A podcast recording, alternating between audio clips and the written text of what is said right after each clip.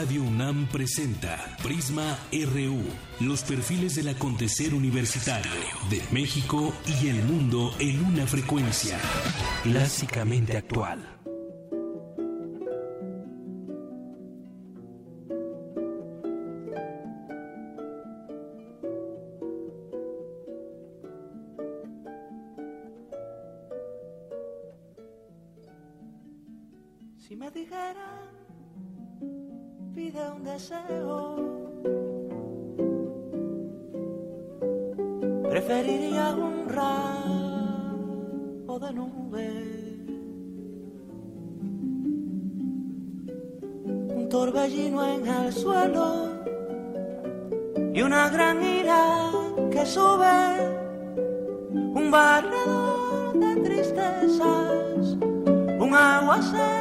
En venganza, que cuando escampe parezca nuestra esperanza.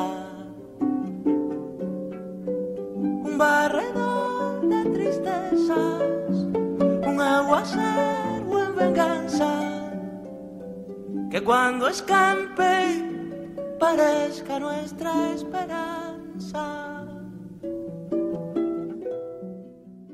Bien, estamos escuchando a Silvio Rodríguez. Hoy es su cumpleaños, cumple 70 años, el trovador más leal de Fidel Castro. Seguramente no será un cumpleaños feliz, dada la noticia de la muerte de Fidel Castro. Y bueno, pues mucho que contó y que ha contado y sigue contando a través de sus canciones. Esta que escuchamos de fondo se llama Rabo de Nube y es Silvio Rodríguez y una gran ira que sube, un barredor de tristezas, un aguacero en venganza, que cuando escampe parezca nuestra esperanza. Un barredor de tristezas, un aguacero en venganza, que cuando escampe parezca nuestra esperanza. Fundador de la nueva trova cubana y, pues, como decía, uno de los más leales seguidores de Fidel Castro, que por cierto, pues Raúl Castro preside el último relevo de la Guardia de Honor por Fidel hasta hace unos momentos. El presidente cubano Raúl Castro presidió la última guardia que rinde tributo a su hermano Fidel en el memorial José Martí de la Plaza de la Revolución, donde miles de cubanos han acudido desde ayer a honrar al líder cubano fallecido el pasado viernes a los 90 años. Raúl Castro se le vio con uniforme militar, encabezó el relevo final de la Guardia de Honor acompañado del primer vicepresidente Miguel Díaz Canel, el comandante de la Revolución Ramiro Valdés y el segundo secretario del Partido Comunista de Cuba, José Ramón Machado Ventura. Bueno, ya han sido varios los jefes de Estado que se han dado cita en Cuba para despedir a Fidel Castro. Más adelante le ampliaremos esta información. Una con siete.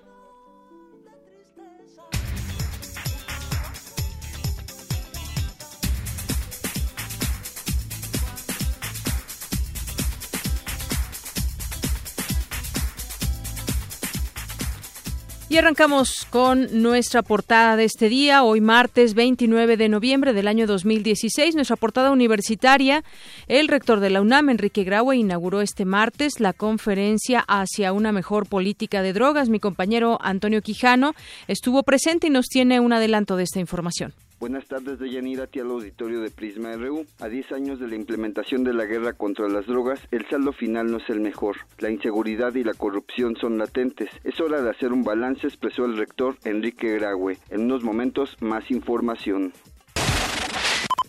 Irving Valle, egresado de la licenciatura en Lengua y Literaturas Hispánicas de la UNAM, recibió el premio novela Juvenil Universo de Letras por su manuscrito Corazón Sicario por el desarrollo de un bioparche capaz de combatir bacterias que causan infecciones en quemaduras, el equipo IGEM Guanajuato MX ganó la medalla de plata en el concurso internacional, en el concurso International Genetically Engineered Machine.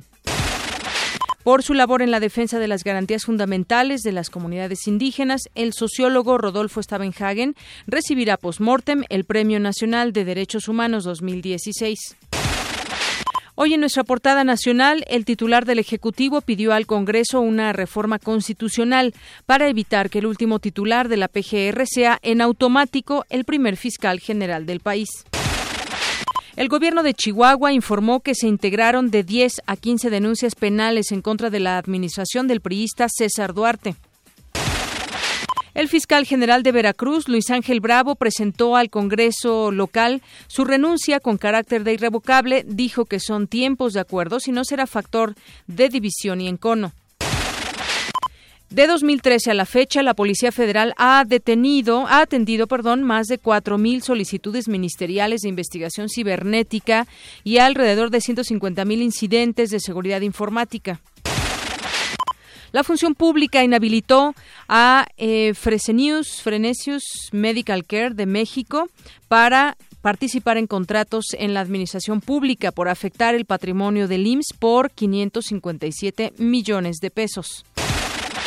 La Auditoría Superior de la Federación instó a los gobernadores de los estados a armonizar sus leyes en materia de fiscalización.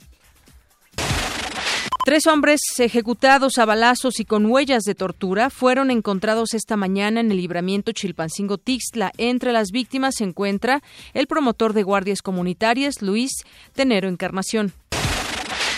En los dos últimos años, el número de delitos cometidos contra las empresas se llevó 60%, se elevó 60%, ocurrieron 4 millones de crímenes, es decir, casi 11 mil por día. Durante el primer semestre de 2016, la industria editorial mexicana registró una baja de 4.7% de ejemplares vendidos. En nuestra portada de Economía y Finanzas, la Secretaría de Hacienda ratificó el pronóstico de crecimiento para la economía planteado para el 2017 de un rango establecido de entre 2 y 3%. En contraste, la OCDE prevé que la economía crezca 2.3% y no un 3% como lo había estimado. Mi compañero Abraham Menchaca nos tiene un avance de esta información. Así es, Deyanira, buenas tardes. Lo anterior, debido a la incertidumbre tras los resultados de las elecciones en Estados Unidos y por la fuerte caída en los precios del petróleo. Más adelante, la información. Al 25 de noviembre de este año, el saldo de las reservas internacionales fue de 174.078 millones de dólares, lo que significó una reducción semanal de 61 millones de dólares. La economía de Estados Unidos creció más rápido de lo previsto inicialmente en el tercer trimestre y logró su mejor desempeño en dos años, alentada por un fuerte gasto de los consumidores. Hoy en nuestra portada internacional, la capital de Cuba se prepara para el evento masivo del homenaje póstumo a Fidel Castro. Más adelante le tendremos un reporte desde La Habana. El presidente electo de Estados Unidos, Donald Trump, eligió a Tom Price como eh, uno de los mayores críticos de la reforma sanitaria de Barack Obama como nuevo secretario de Salud. Al menos 76 personas murieron al estrellarse un avión en una zona montañosa del noroeste de Colombia con 81 personas a bordo, incluyendo el equipo de fútbol brasileño Chapecoense. Al menos el 40% de portadores del virus de inmunodeficiencia humana, lo que representa unas 14 millones de personas, desconocen su condición, asegura la Organización Mundial de la Salud. El presidente de Turquía, Recep Tayyip Erdogan, afirmó que las fuerzas de su país iniciaron la operación Escudo del Éufrates en el norte de Siria para poner fin al imperio del presidente sirio Bashar al-Assad. Y vamos a un avance de la información cultural con Tamara Quiroz. Adelante, Tamara, buenas tardes. Buenas tardes, Deyanira y estimado auditorio. Así es, hoy en Cultura les tendré información sobre la presentación El juego de pelota mesoamericano, temas externos, nuevas aproximaciones. Y en nuestra segunda hora platicaremos con la mezzosoprano María Luisa Tamés y el homenaje que le ofrece el Instituto Politécnico Nacional en su aniversario número 80. Gracias. Vamos contigo, Eric Morales, un avance de la información deportiva. ¿Qué tal, Deyanira y amigos de Prisma RU? La Facultad de Estudios Superiores Zaragoza se coronó campeona de los Juegos Universitarios de Educación Superior en luchas asociadas de la UNAM. Además, hablaremos sobre el accidente aéreo que sufrió el equipo brasileño Chapecoense. Y el velocista jamaicano Usain Bolt anunció que intentará convertirse en futbolista. Esta y otra información más adelante. Gracias, Eric.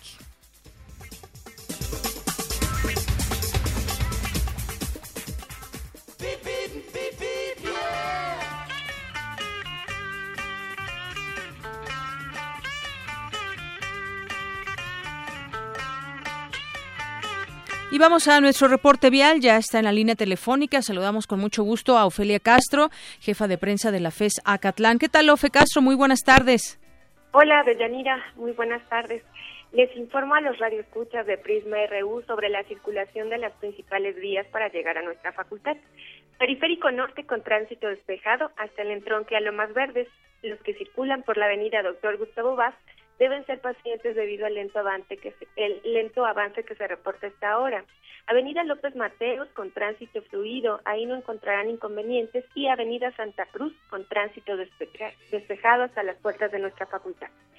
Aprovechamos el espacio que nos brindan para invitarlos a las actividades académicas, culturales y deportivas.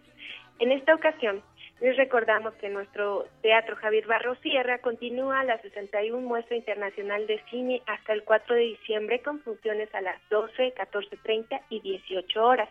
Y el primero de diciembre están cordialmente invitados a una actividad que ya es una tradición en Acatlán. Me refiero al concurso de karaoke en japonés. Los alumnos representan eh, lo aprendido durante el semestre en un espectáculo que refleja la lengua y la cultura de Japón. Si quieren más información de estas y otras actividades, consulta nuestra página www.acatlan.unam.mx o en nuestras redes sociales. Hasta la próxima, de Yanira. Muchas gracias, Ofe Castro. Buenas tardes. Buenas tardes.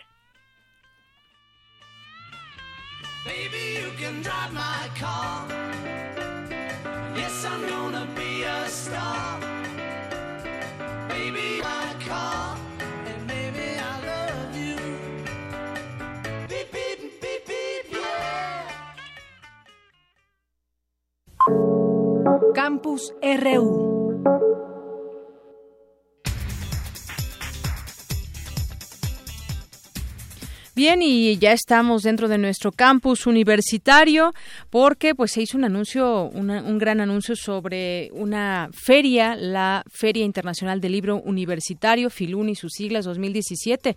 La UNAM convocó a sus instituciones hermanas nacionales y de Iberoamérica a esta Feria Internacional del Libro Universitario, que será la plataforma desde la cual compartan experiencias, muestren la calidad de sus publicaciones y sea el referente del sector editorial universitario. En la Feria Internacional Nacional del Libro de Guadalajara. El rector Enrique Graue hizo el anuncio acompañado del rector de la Universidad de Salamanca, Daniel Hernández Ruy Pérez. Pues en la primera edición, la institución española será la invitada de honor en el marco de los festejos del aniversario número 800 de la fundación de esa casa de estudios, antecedente de la Universidad Nacional.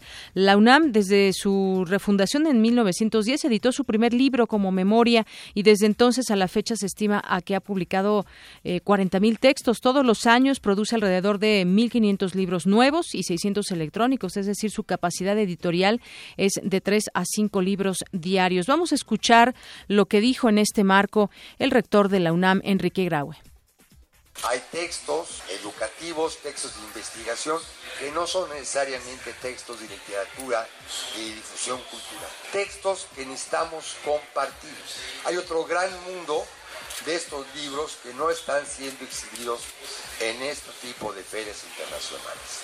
Y qué mejor momento que hacer una feria internacional de libro universitario de habla hispana, donde podamos compartir nuestra producción, donde podamos planear nuevas ediciones, donde eventualmente podamos coeditar textos.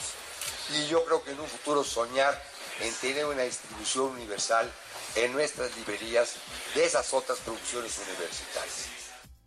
Bueno, pues justamente como lo dice, es un, ese gran mundo de libros que no son exhibidos en las ferias internacionales serán los que se presenten en esta feria en la que se planearán eh, eh, coediciones, incluso su distribución universal en las librerías universitarias. Para la Filuni preparan dos exposiciones, agregó una sobre la lucha contra la violencia de género basada en el libro Un beso en la frente y la segunda respecto a las 25 ediciones del Premio Reina Sofía de Poesía Iberoamericana, el más importante en lengua española y portuguesa, además de alguna colaboración editorial con la UNAM. Bueno, pues es parte de lo que eh, ha sucedido ahí en la Feria Internacional del Libro de Guadalajara Y pues eh, tendremos el siguiente año esta Feria Internacional del Libro Universitario 2017. Y bueno, continuamos con más información dentro de nuestro campus y en, en información universitaria. En diciembre se cumplen 10 años contra las drogas en México y el saldo no es el mejor, señaló el rector de la UNAM, el doctor Enrique Graue, quien se pronunció por un cambio de paradigma. Adelante, Toño, tú tienes esta información. Buenas tardes, Deyanira, al auditorio de Prisma RU. A 10 años del inicio de la guerra contra las drogas en México, el balance no es el mejor, estableció el rector Enrique Graue, quien señaló que en ese periodo murieron 150 mil personas y hay más de 28 mil desaparecidos, en tanto que el consumo entre los jóvenes alcanza 1.7 millones. Yo creo que sí es hora de hacer un balance de 10 años. E indudablemente es hora de cambiar algo que estamos haciendo mal. Son 10 años también en donde ha permeado nuestra fama como un país inseguro. Desaprovechamos la oportunidad de ser un país en crecimiento con el Tratado de Libre Comercio y de haber creado en, nuestros socios comerciales de Norteamérica una imagen de un país progresista para convertirnos en la imagen de un país inseguro. Si el saldo final de esta confrontación contra el narcotráfico no es bueno. Sí hemos aprendido a una serie de capos, pero también se los hemos ido fragmentando. En Guerrero nada más se piensa que hay 50 carteles activos. Es decir, ¿dónde estamos? Tenemos que hacer algo distinto. En el marco de la conferencia magistral de Andrew Friedman, director del programa de marihuana de la oficina del gobernador de Colorado, el rector Grague dijo que es momento de cambiar de paradigma. Pero hay que empezar a discutir, discutir el uso lúdico de la marihuana y empezar a pensarnos distinto en el uso de otras drogas. No es posible que sigamos viendo al usuario como un criminal y que estemos persiguiendo a los pobres campesinos como si fueran los culpables de la pobreza en la que viven por estar produciendo campos de otra amapola. Es decir, algo distinto tenemos que hacer. Al hablar sobre las lecciones y fallas del modelo de legalización en Colorado, Friedman dijo que los índices de consumo se han mantenido iguales, se ha reducido al mínimo entre niños y se han recaudado más de 141 millones de dólares. Entre otras cosas, mencionó que el modelo a implementar depende de los objetivos. Yo diría, los objetivos para la legalización te tiene que guiar. Si quieres crecimiento económico, entonces estás hablando de un sistema basado en el mercado. Si estás hablando de la justicia y no aumentar el consumo, podrías estar hablando de un eh, sistema no controlado, más controlado y no basado en el mercado. Y entonces, ¿cuáles son tus objetivos al legalizar? Si la legalización es lo que quieres hacer, entonces no vas a poder determinar cuál modelo es eh, mejor para ustedes si no tienen este tipo de meta. Entonces, tienen que establecer una meta. Y hay muchos, muchos motivos hablando de eh, la legalización, pero tienes que tener claridad sobre lo que son las metas para que puedas implementar el modelo que mejor les convenga. En el auditorio Jorge Carpizo de la Coordinación de Humanidades, el ex rector Juan Ramón de la Fuente, moderador del encuentro, expuso que se debe de aprender de la experiencia del estado de Colorado. Creo que nadie tiene la solución única o mágica que pudiera resolverlo pero la apertura de la universidad nos permite libremente analizar y discutir las diversas posiciones y las diversas perspectivas de Yanira Auditorio. Hasta aquí mi reporte. Buenas tardes. Gracias, gracias a mi compañero Antonio Quijano por esta información.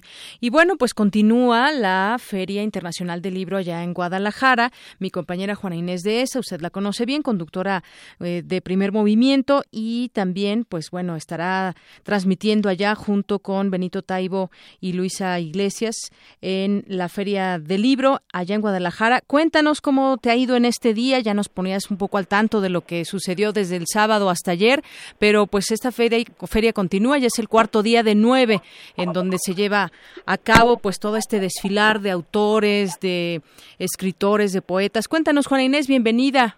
Buenas tardes. muchas gracias, Deyanira, y un abrazo a todos en cabina y a todo el público de, Prisma RU. Pues sí, ya estamos aquí y estamos esperando atentamente. En cualquier momento irrumpen los mariachis. Eh, porque estamos en el stand de la UNAM, en el pabellón de la UNAM, esperando a que lleguen las autoridades de la Feria Internacional del Libro de Guadalajara a entregar el premio, el, máximo premio que se da a un, al diseño de uno de los pabellones, al premio platino a la UNAM. lo, anunciaron ayer, lo ganamos ayer, este, porque bueno, pues hay que sumirnos, sumarnos y sumirnos todos a esto. Y estamos esperando que vengan en cualquier momento. Ya está reunida eh, aquí en el, en el pabellón montones de amigos y de funcionarios de, de la UNAM y estamos esperando. Muy bien, bueno, pues tal vez en algún momento escuchemos esas primeras notas del mariachi y bueno, pues en cualquier momento. Muy bien, pues un merecido un merecido premio. Sí, hay que decir que este pabellón lo diseñaron, eh, bueno, la, propuesta es del el diseñador Leonel Sagaón, que también eh, ha diseñado otros como el del Colegio Nacional, que también concursa este año, el del editorial Océano, y varios más, porque bueno, pues es algo en lo que él se ha especializado, pero por supuesto a la hora de trabajar para la UNAM, pues también entraron en juego las necesidades de un de un espacio de este tipo donde sobre todo están eh, presentes los libros, ¿no? Más allá de lo que pueda haber, hay un hay una enorme superficie donde hay muchísimos libreros. Hay también una pequeña sala como para tener juntas y para sentarse un ratito. Y hay un espacio que se le dio este año particularmente a Universo de Letras. Hay una especie como de foro. Y hay también una cosa que a mí me gustó mucho que es un rollo de papel en, empotrado en la pared para que entre todos vayamos escribiendo cadáveres exquisitos, estos poemas que a los que todo el mundo contribuye sin leer ni lo que viene antes ni lo que vendrá después y que terminan siendo unos eh, torrentes de conciencia francamente interesantes. Ya les platicaremos qué pasa con todo esto. Pero bueno, pues desde luego hoy estamos muy contentos de este premio que le dan a la UNAM y sobre todo pues estamos muy orgullosos de y, y muy pues muy reconocidos de que de que esto solo puede suceder en, en instancias como esta y de que esto sucede porque la UNAM somos todos y la vamos construyendo con cariño y con enorme esfuerzo entre todos. Claro que sí, estoy completamente de acuerdo contigo y bueno, sin duda espacios importantes donde se generan muchas cosas, este pabellón de la UNAM y todo lo que se puede encontrar, lo que está conociendo la gente y bueno, pues ya este anuncio también de, de la feria que habrá eh, universitaria de libro también para el próximo año, pues son sorpresas que han sido bastante gratas que se han dado a conocer en este marco, Juana Inés. Por supuesto, y hay que reconocer el trabajo que se ha hecho desde la Coordinación de Difusión Cultural, que se hace, por supuesto, desde Libros UNAM, con, encabezado por Javier Martínez y, ayudado por todo su equipo de trabajo. Y bueno, pues ahí están los libros, ¿no? Lo que queda más allá de dónde están, lo que hay que decir es que los libros aquí están, que se presenta, por ejemplo, esta, eh, esta nueva colección de crónica que se presentó el sábado pasado y que lo que hace es traernos a Latinoamérica, volvernos a explicar a Latinoamérica y volvernos a explicar cómo se hace el periodismo. Entonces, desde todos esos lugares, la UNAM está presente y la UNAM está produciendo, pensando y ayudando sobre todo a que este país sea mejor. Claro que sí. Pues muchas gracias. No sé si deseas agregar algo más. Ya nos veremos por allá más tarde. Seguramente ya no alcanzaremos los mariachis, tú sí, pero bueno, disfrútalo mucho y ya nos ya tendremos oportunidad de saludarnos y escucharlos mañana a los tres en primer movimiento desde las siete allá en la Feria Internacional del Libro de Guadalajara. Por supuesto, Deyanira, eh, nos escucharemos desde, desde la mañana de mañana, pero sí nos veremos y tú no te preocupes, si no alcanzas el mariachi, algo te tarareamos. Muy bien, muchas gracias, Juan Inés. Gusto en saludarte. Un abrazo. Hasta, luego. Bueno, pues vamos a, ya nos vamos a ir a la feria, desde allá estaremos transmitiendo también Prisma RU, bueno, pues ya escucharon primer movimiento, Prisma RU, y también estará resistencia modulada, así que pues les llevaremos todos los pormenores de lo que suceda en la Feria Internacional del Libro de Guadalajara. Vámonos ahora con más información. La Organización para la Cooperación y el Desarrollo Económicos prevé menor crecimiento para nuestro país durante el próximo año. Es mi compañero Abraham Menchaca quien nos tiene la información. Abraham, buenas tardes. Deyanira, buenas tardes.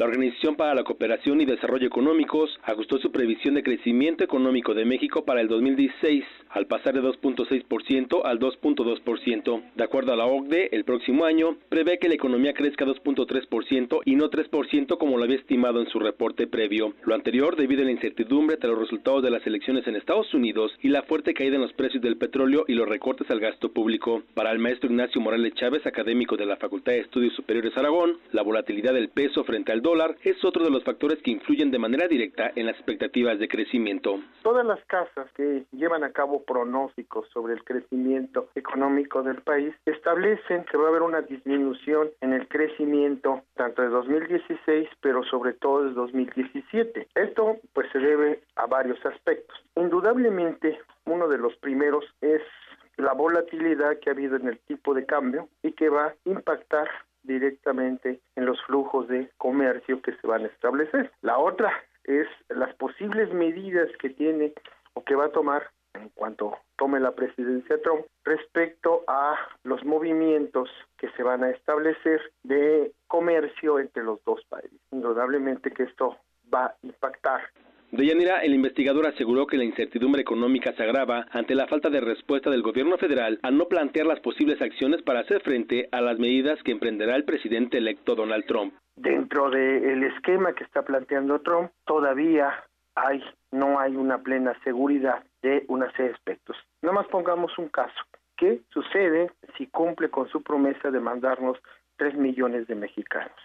Y cuando los motores internos pues no están funcionando y nuestros motores externos están a media máquina. Yo nada quisiera saber cómo le van a hacer para generar tres millones de empleos de mexicanos que se encuentran en Estados Unidos. Entonces, esto indudablemente genera una serie de medidas, una serie de incertidumbres, porque recordemos que todavía no nos plantean cuál es un plan B. Esto genera más incertidumbre porque no hay una respuesta clara. Deyanira, la información que tengo. Buenas tardes. Gracias, Abraham. Muy buenas tardes. Queremos conocer tu opinión. Síguenos en Twitter como arroba PrismaRU.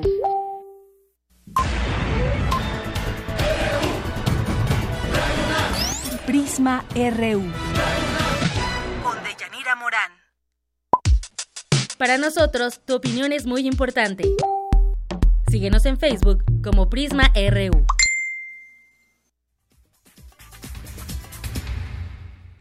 Continuamos y gracias por comunicarse con nosotros a través de redes sociales. Es la una con 31 minutos. Pues, ¿qué está sucediendo en estos momentos allá en Cuba? Se llevan a cabo eh, pues estos tributos póstumos a Fidel Castro. Hay algunos mandatarios, delegaciones de distintos lugares que pues han, se han dado cita a este lugar y estarán llegando todavía hasta el día de mañana. Y bueno, para finalmente, después de todo el programa que ayer comentábamos con usted que tendrá eh, los restos de Fidel Castro hasta llegar a Santiago de Cuba. Y bueno, pues eh, ya llegó también entre los mandatarios que han llegado el venezolano Nicolás Maduro, el boliviano Evo Morales, el vicepresidente chino. Y bueno, pues yo me quiero enlazar hasta La Habana, justamente en este lugar, porque tenemos ya en la línea telefónica a Pedro Martínez Piré, director de política editorial de Radio Habana. ¿Qué tal, Pedro? Bienvenido, muy buenas tardes. Un saludo para ti, de Yanira, y para todos los oyentes de radio, de tu radio. Y bueno, efectivamente, estamos ya a pocas horas de un primer gran acto aquí en la Plaza de la Revolución José Martí, en la que me dicen algunos de los representantes de América Latina que habrá no menos de 15 oradores porque han llegado ya muchos presidentes, primeros ministros y otras personalidades.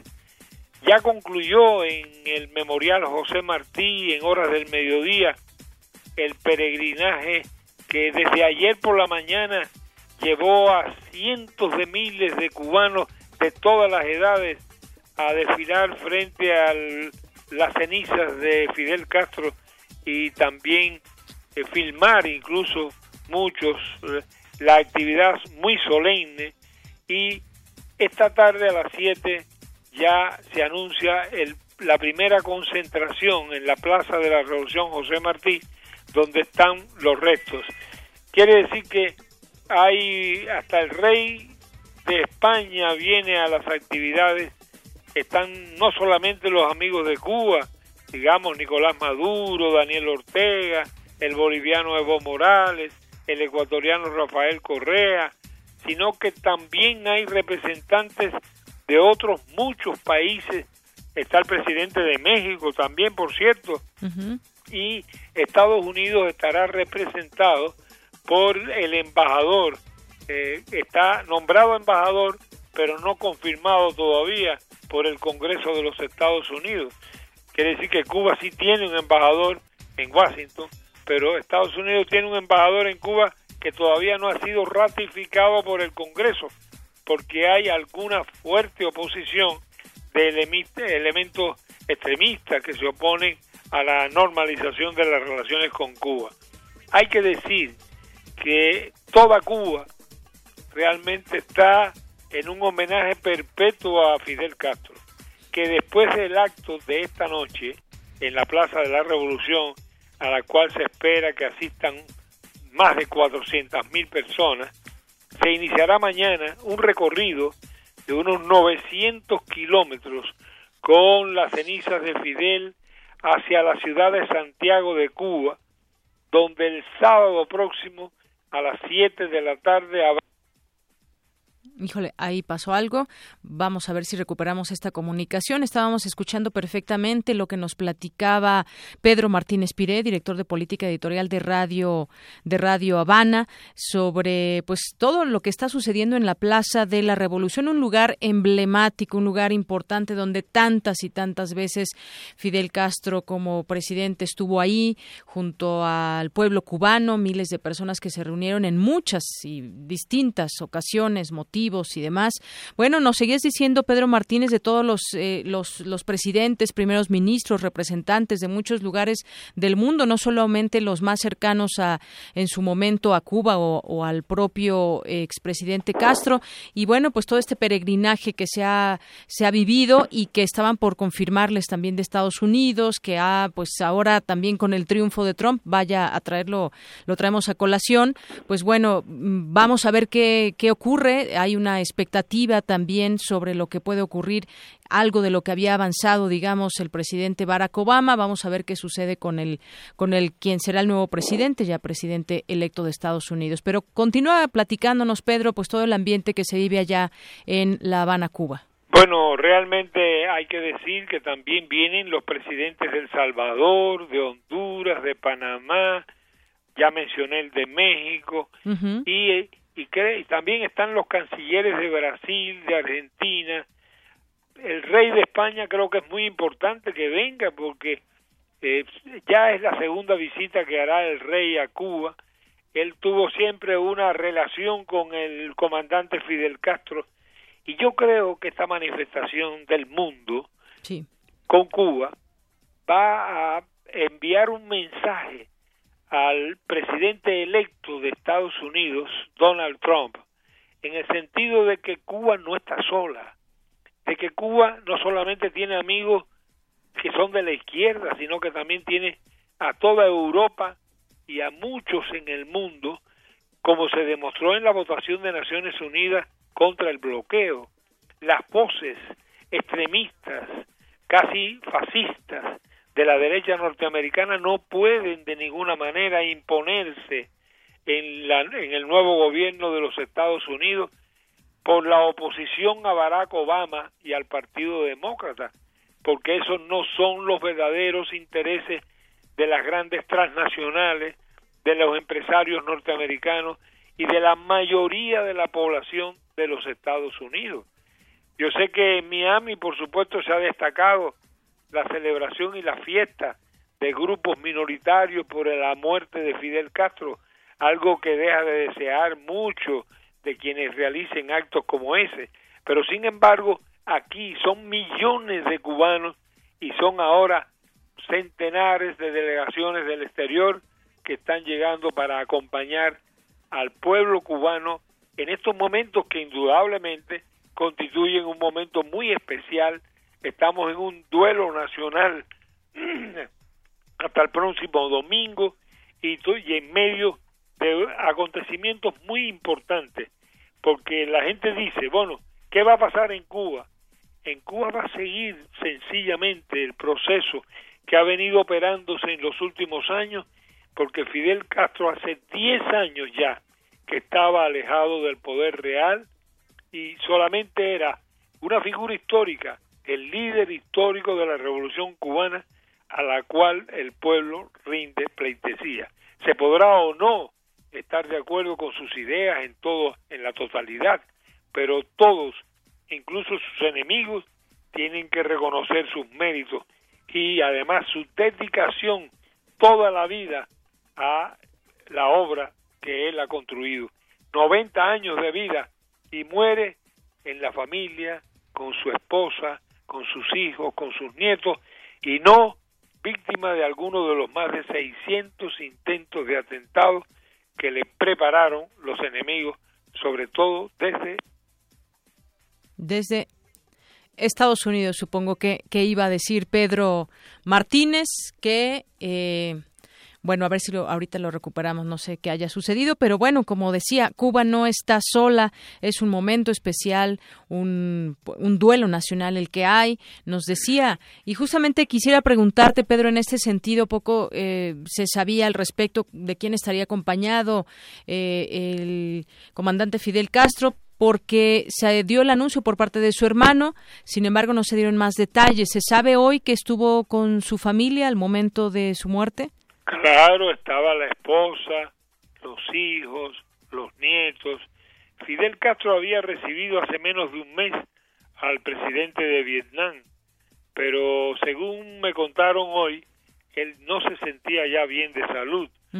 Salió en la fotografía muy alegre con toda la delegación vietnamita, toda la familia, pero él, aquejado de salud y ya a los 90 años de edad, por supuesto estaba enfermo en los últimos días ya estaba enfermo, pero estaba en su casa, estaba en su casa con su esposa y su familia. Creo que esa es una de las cosas más importantes. Y además el hecho de que él mismo pidiera que ser cremado y que él mismo pidiera estar junto, cerca de José Martí, en el cementerio de Santa Ifigenia en Santiago de Cuba. No embalsamado como solía hacerse en la antigüedad, sino porque no es lo importante el cuerpo, sino las ideas. Y yo creo que ahora, a partir de este momento, se va a conocer mucho más el pensamiento y la obra de Fidel Castro, que indudablemente yo tuve hace un rato un ministro dominicano que el relato que me dio para Radio Habana Cuba fue fabuloso, las cosas que me dijo, las obras y la estrategia de Fidel Castro apoyando a República Dominicana en sus conflictos con Haití, en sus conflictos con Estados Unidos, lo mismo que hizo Fidel asesorando a Torrijos en su diferendo con Estados Unidos. Es decir, Fidel Castro fue un estratega y un hombre que supo ser amigo incluso de hombres de extrema derecha, entre ellos este rey de España que ya está en suelo cubano. Muy bien. Bueno, pues muchas gracias, Pedro Martínez Pire, que director de política editorial de Radio Habana, que nos permites a través de ti conocer un poco de lo que se está viviendo en este momento, de todos estos miles o millones de, cubanos que se han dado cita en la Plaza de la Revolución y lo que viene. Todavía no se han terminado estos, eh, pues todo el programa que tienen planteado para que, eh, pues finalmente lleguen los restos de Fidel Castro a Santiago de Cuba, como bien nos indicabas muchas gracias, un abrazo y pues de verdad muy agradecidos por, por lo que nos estás platicando. Un abrazo, viva México, un abrazo. Gracias, gracias Pedro Martínez Pire. Buenas tardes. Buenas tardes. Bueno, pues ahí está lo que sucede en esos instantes en Cuba. Una con 42. Queremos conocer tu opinión. Síguenos en Twitter como arroba PrismaRU. Prisma RU. Programa con visión universitaria para el mundo. Para nosotros, tu opinión es muy importante. Síguenos en Facebook como Prisma RU. Me da mucho gusto saludar y recibir aquí en Prisma RU de Radio UNAM al doctor Adalberto Santana, él es coordinador del Consejo Académico del Área de las Humanidades y las Artes de la UNAM. Doctor, Bienvenido, buenas tardes. Sí, muy buenas tardes, Yanmira. Bueno, quisiera yo platicar con usted y que nos comente también al auditorio de Prisma RU, doctor, acerca de pues el exilio que vivió Fidel Castro aquí en México. Usted ha sido un estudioso de ello y además, pues bueno, tiene también distintas anécdotas que compartir con nosotros. ¿Por qué no nos centramos en este momento eh, histórico y sobre todo, pues cuando estuvo en el exilio, Fidel Castro incluso conoció la UNAM? Sí, en efecto, eh, el, expresidente Fidel Castro, hoy recientemente fallecido, sí, estuvo en su primer exilio en la República Mexicana. Esto aconteció por casualidad de la historia cuando llegó a México el 7 de julio de 1956 y partió, después de estar un periodo de casi dos años, partió para Cuba en el yate Granma, saliendo del puerto de Tampico, precisamente la madrugada del 25 de noviembre de 1956. 60 años después, en esa misma fecha, es cuando él va a fallecer por estos azares de la historia. En México residió básicamente en la Ciudad de México, aquí organizó lo que fue el movimiento 26 de julio y especialmente la columna que a través del yate Granma, salió en forma de expedicionaria para derrocar a la tiranía de Fulgencio Batista en Cuba. Durante ese tiempo que estuvo en México, desde que llegó de 1955 a 1956, pues hizo distintas amistades, hizo distintas acciones, tuvo distintos vínculos con la sociedad mexicana y dentro de ello una de las cosas que destaca eh, fue haber conocido en, en, la Ciudad de México a Ernesto Guevara de la Serna, un joven cubano, un joven argentino que venía después de haberse gestado el golpe de Estado en Guatemala, lo conoce aquí en la calle de Emparan, en un departamento donde vivían ahí una serie de exiliados cubanos y se integra el Che Guevara y se forman con el tiempo en los dos grandes personajes del siglo XX, dado que van a ser los grandes conductores de la revolución junto con su hermano Raúl Castro Ruz y forman esa expedición que saldrá de México. Y aquí recibirá entre otros apoyos, bueno, el, el de Arsacio Vanegas Arroyo, que fue un luchador que un luchador en el sentido físico daba entrenamiento físico al Che, a Fidel y a otros combatientes. Y también al general Bayo, que era un general republicano español que los adiestró en, desde la perspectiva militar.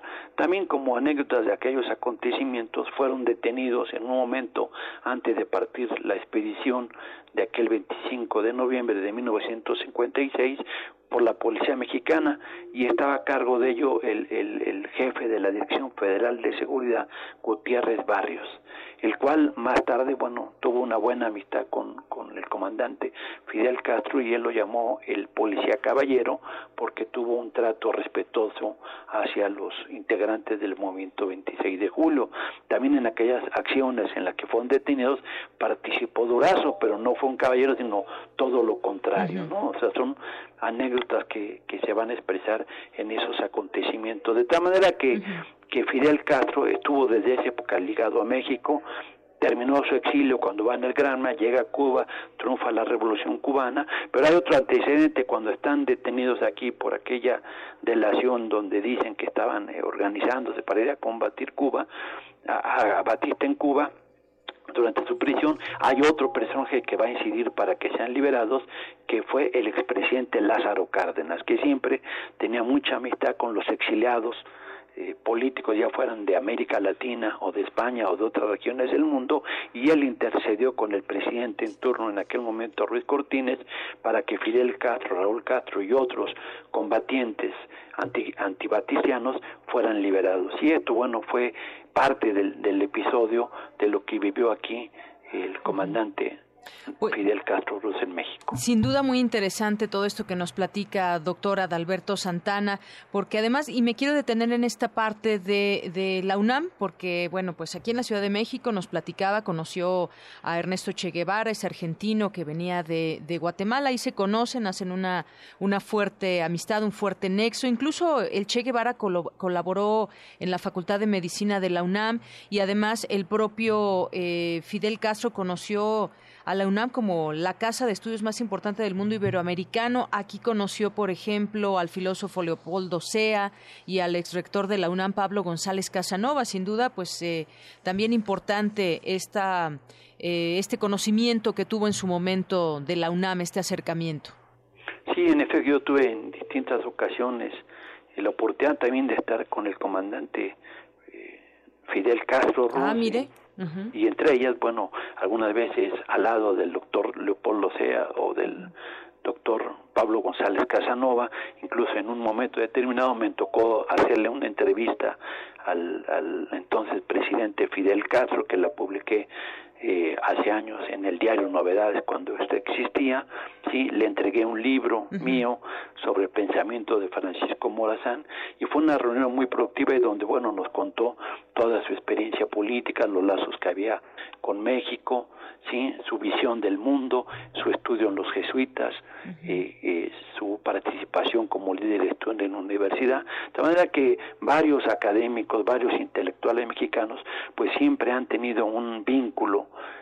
eh, con, con esta figura tan trascendental, quizá la personalidad más importante de la vida política latinoamericana en el siglo XX y el siglo XXI.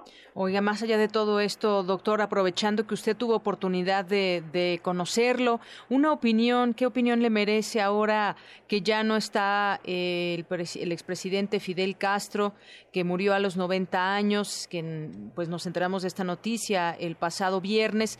¿Qué legado deja al mundo? ¿Qué opinión le merece pues lo que dejó en vida el comandante Fidel bueno, pues dejó un diario que, que impactó en muchas partes del mundo por sus ideas revolucionarias, por su ética que tuvo, por sus convicciones que siempre defendió con bastante fuerza y entereza, y es un legado que, que está para, para la historia de la humanidad él mismo en su defensa cuando atacó al cuartel Moncada para derrocar la dictadura de Batista, pues se apoyó en que sus ideas estaban basadas en José Martí para hacer ese, ese derrocamiento de esa, de esa dictadura y responsabilizó a José Martí por esas ideas que le implantó al pueblo cubano y que hicieron también de Martí pues un exilado incluso que estuvo en México, ¿no?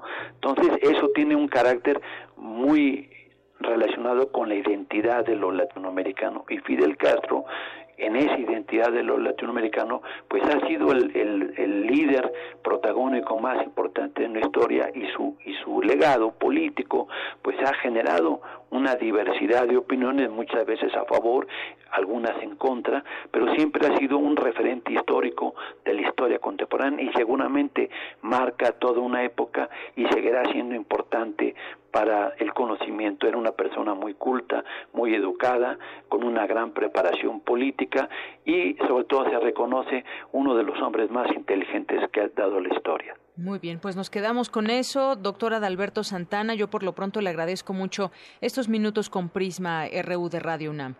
Pues muchas gracias a usted. Hasta luego, doctor. Hasta luego. Buenas tardes. El doctor Adalberto Santana, coordinador del Consejo, del Consejo Académico del Área de las Humanidades y las Artes de la UNAM.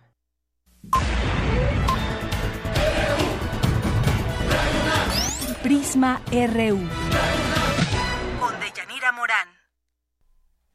Bien, pues continuamos aquí en Prisma RU. Muy rápidamente, nuestras notas nacionales para este día. Renuncia el fiscal de Veracruz. Se perfila un, una persona llegada al eh, gobernador electo. El fiscal general Luis Ángel Bravo Contreras presentó su renuncia con carácter irrevocable ante la presidencia de la mesa directiva de la legislatura local, la cual surgirá, surtirá efecto a partir de este jueves 1 de diciembre y aunque durante todo el año el funcionario se había jactado de la autonomía de la Fiscalía y que sería el abogado del Estado por nueve años, como lo marca la ley, tras una comida con el gobernador electo Miguel Ángel Yunes Linares realizada el pasado fin de semana, Luis Ángel Bravo decidió dimitir al cargo. Y en Veracruz es Vox Populi la relación de amistad entre el exgobernador Javier Duarte y Luis Ángel Bravo. En este sexenio el fiscal primero fue impulsado como titular del Instituto Veracruzano de Acceso a la Información. Así que, pues renuncia. Por otra parte, por otra parte, el presidente eh, Peña Nieto pidió al Congreso de la Unión modificar la reforma constitucional del 10 de febrero de 2014 a fin de evitar que el último titular de la Procuraduría General de la República sea en automático el primer fiscal general del país. Eh, también en otro caso, bueno, pues siguen insistiendo ahí en el PRI que pese a casos de corrupción y todo lo que hemos visto en el PRI, no. Eh, todo lo que hemos visto en el PRI, esto no le afectará. ¿De verdad lo creen? y lo cree la gente.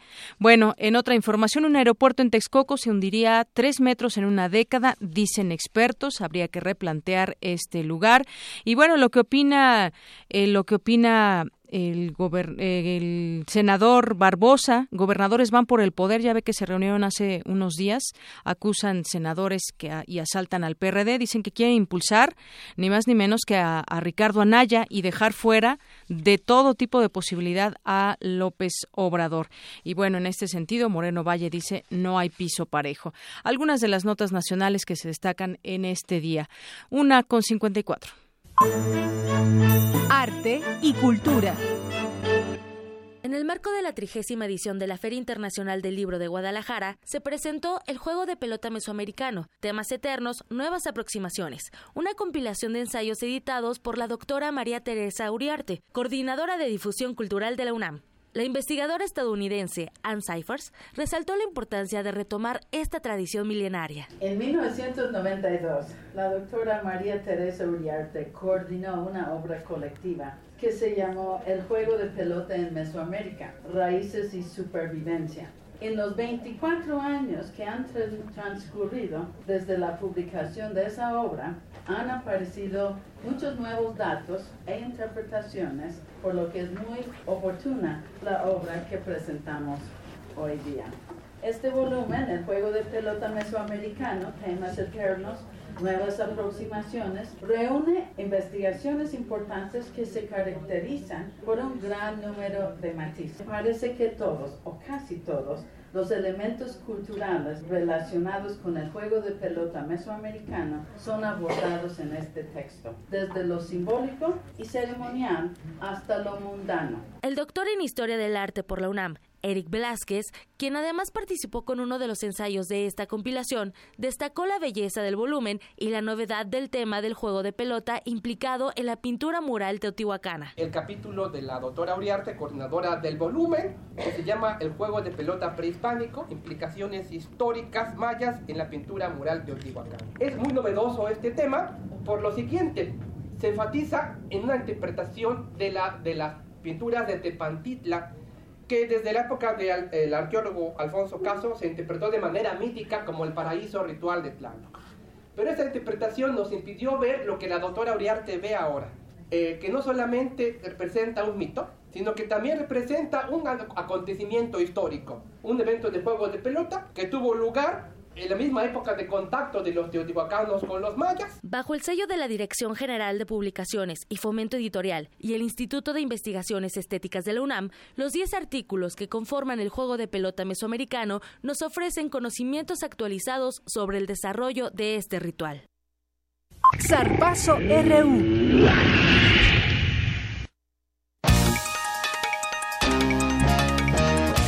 Y nos vamos contigo, Eric Morales. Buenas tardes. Buenas tardes, Deyanira. Nos vamos con la información deportiva porque la Facultad de Estudios Superiores Zaragoza se coronó campeona de los Juegos Universitarios de Educación Superior en luchas asociadas de la UNAM.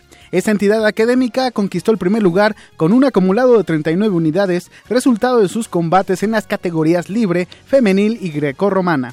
El segundo puesto fue para la Facultad de Ingeniería con 20 puntos, mientras que la tercera posición fue para la FES Iztacala con 12 unidades. En el evento deportivo también participaron alumnos de Química, Ciencias, Contaduría y Administración, Derecho, Economía, Psicología, Ciencias Políticas y Sociales, Artes y Diseño y de las FES Cuautitlán, Acatlán y Aragón.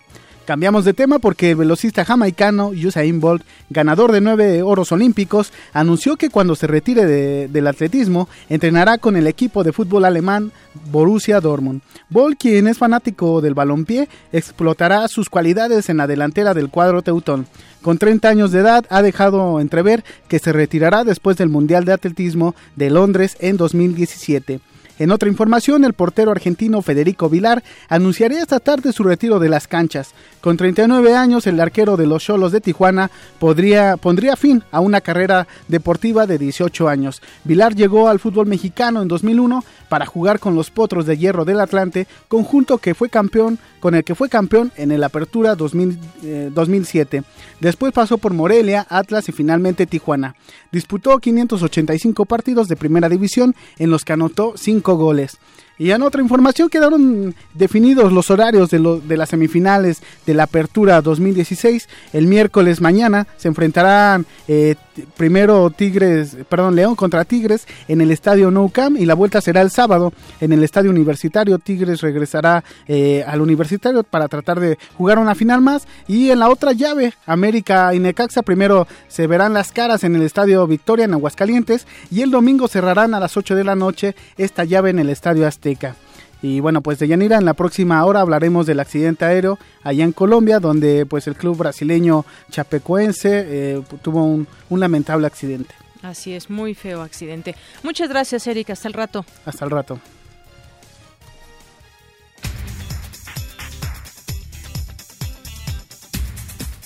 Vámonos al resumen de esta primera hora de Prisma RU con Ruth Salazar. Ruth, buenas tardes. Hola, buenas tardes. Gracias, Yanira. Buenas tardes a ti y a nuestro auditorio. Este es el resumen. En entrevista para Prisma RU, Pedro Martínez Pire, director de política editorial de Radio Habana, habló sobre el homenaje y los funerales de Fidel Castro. Estamos ya a pocas horas de un primer gran acto aquí en la Plaza de la Revolución José Martí, en la que me dicen algunos de los representantes de América Latina que habrá no menos de 15 oradores, porque han llegado ya muchos presidentes, primeros ministros y otras personalidades. Ya concluyó en el Memorial José Martí en horas del mediodía el peregrinaje que desde ayer por la mañana llevó a cientos de miles de cubanos de todas las edades a desfilar frente a las cenizas de Fidel Castro. Además, Adalberto Santana Hernández, investigador del Centro de Estudios sobre América Latina y el Caribe de la UNAM, recordó la estancia de Castro en México. En México residió básicamente en la Ciudad de México, aquí organizó lo que fue el movimiento 26 de julio y especialmente la columna que a través del yate Granma, salió en forma de expedicionaria para derrocar a la tiranía de Fulgencio Batista en Cuba. Durante ese tiempo que estuvo en México, desde que llegó de 1955 a 1956, pues hizo distintas amistades, hizo distintas acciones, tuvo distintos vínculos con la sociedad mexicana y dentro de ello una de las cosas que destaca eh, fue haber conocido en, en, la Ciudad de México a Ernesto Guevara de la Serna. Quédense con nosotros. En la segunda hora de Prisma RU tendremos a Claudia Furiati, periodista brasileña y autora del libro Fidel Castro, la historia me absolverá, quien hablará sobre la importancia y el legado del líder cubano. Hasta aquí el resumen de Yanira. Buenas tardes. Gracias, Ruth. Muy buenas tardes. Vamos a hacer un corte y regresamos con más información aquí en Prisma RU.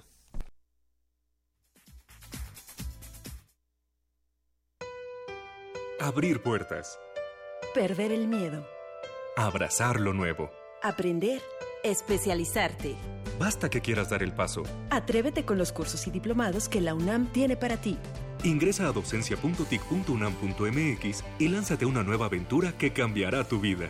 Vive plenamente tu vida digital. Dirección General de Cómputo y de Tecnologías de Información y Comunicación, UNAM. Mi gente, estamos en el programa Activa tu Paisano y tenemos una llamada muy especial. Hola, ¿cómo te llamas? Lupita. ¡Eso, mi raza! Y en la otra línea, ¿a quién tenemos? ¡Hey, ¡Ándale pues! ¿Qué quiere decirle? ¿Te acuerdas que me dijiste que ya te llegó tu INE? Pues ya la activaste. Tienes que hacerlo para poder votar. Hazlo por internet. Nada más con el folio y tu fecha de nacimiento. Es bien fácil. Si tienes familiares y amistades en el extranjero, recuérdales activarla en INE.mx. Su participación también cuenta en México. Buenas tardes. Bienvenidos sean todos ustedes a Prisma RU por Radio UNAM. Yo soy Deyanira Morán. Esta es la información deportiva. Se homologarán todos los procedimientos. Hasta aquí el reporte. Zarpazo RU. Prisma RU de lunes a viernes. De lunes a viernes. De 1 a 3 de la tarde. Por el 96.1 de Radio UNAM. Prisma RU.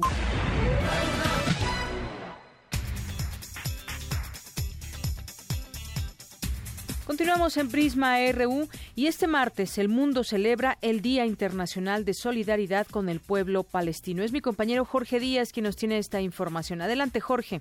Palestina, sede de civilizaciones y credos, encrucijada de caminos, es la tierra sagrada de cristianos, judíos y musulmanes, conquistada por el Imperio Romano, también por Alejandro Magno, y ocupada por británicos y franceses después de la Primera Guerra Mundial, siempre ha existido bajo un régimen superior. A pesar de su historia milenaria, la Biblia nunca se refiere a esta tierra que por siglos permaneció fuera de la bibliografía histórica. Fue hasta 1994 cuando se instaló la Autoridad Nacional Palestina luego de cruentos enfrentamientos armados entre la Organización para la Liberación de Palestina de Yasser Arafat y el Estado israelí fundado en 1948 quiere decir que el nivel de debate, tanto en la academia como en el ámbito político de diferentes países a nivel mundial, tanto en el ámbito de Naciones Unidas y de otras organizaciones regionales como la Liga Árabe y otras, eh, el tema de Palestina persiste como uno de los conflictos que necesitan resolverse para resolver la profunda crisis económica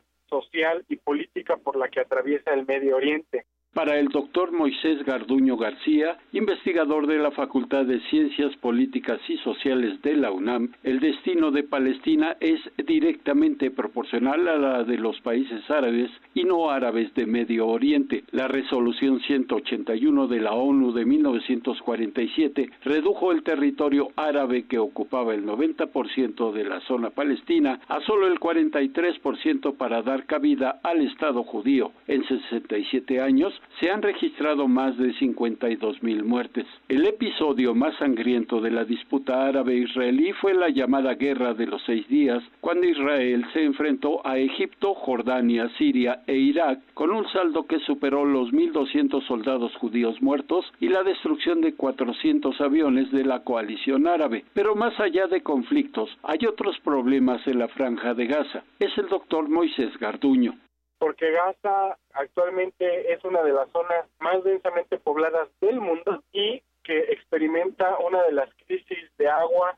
de alimentos y de otros recursos importantes para la vida más fuertes del mundo. Gaza ha estado intervenida militarmente en la última década este 29 de noviembre se conmemora el Día Internacional de Solidaridad con el Pueblo Palestino decretado en 1977. Para el académico universitario, la solución del conflicto es poner fin a la ocupación de la franja de Gaza por parte del ejército israelí y a la constante violación de los derechos humanos palestinos que vivían en ese lugar.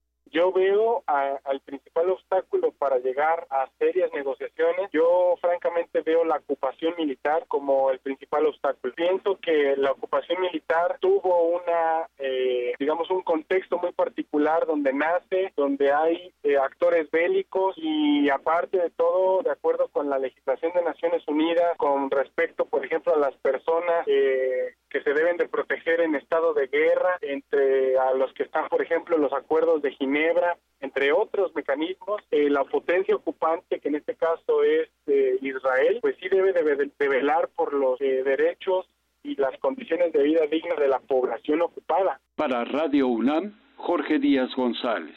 En otra información, expertos de la Facultad de Ingeniería de la UNAM presentaron un novedoso software que permite estudiar el rendimiento físico de los boxeadores.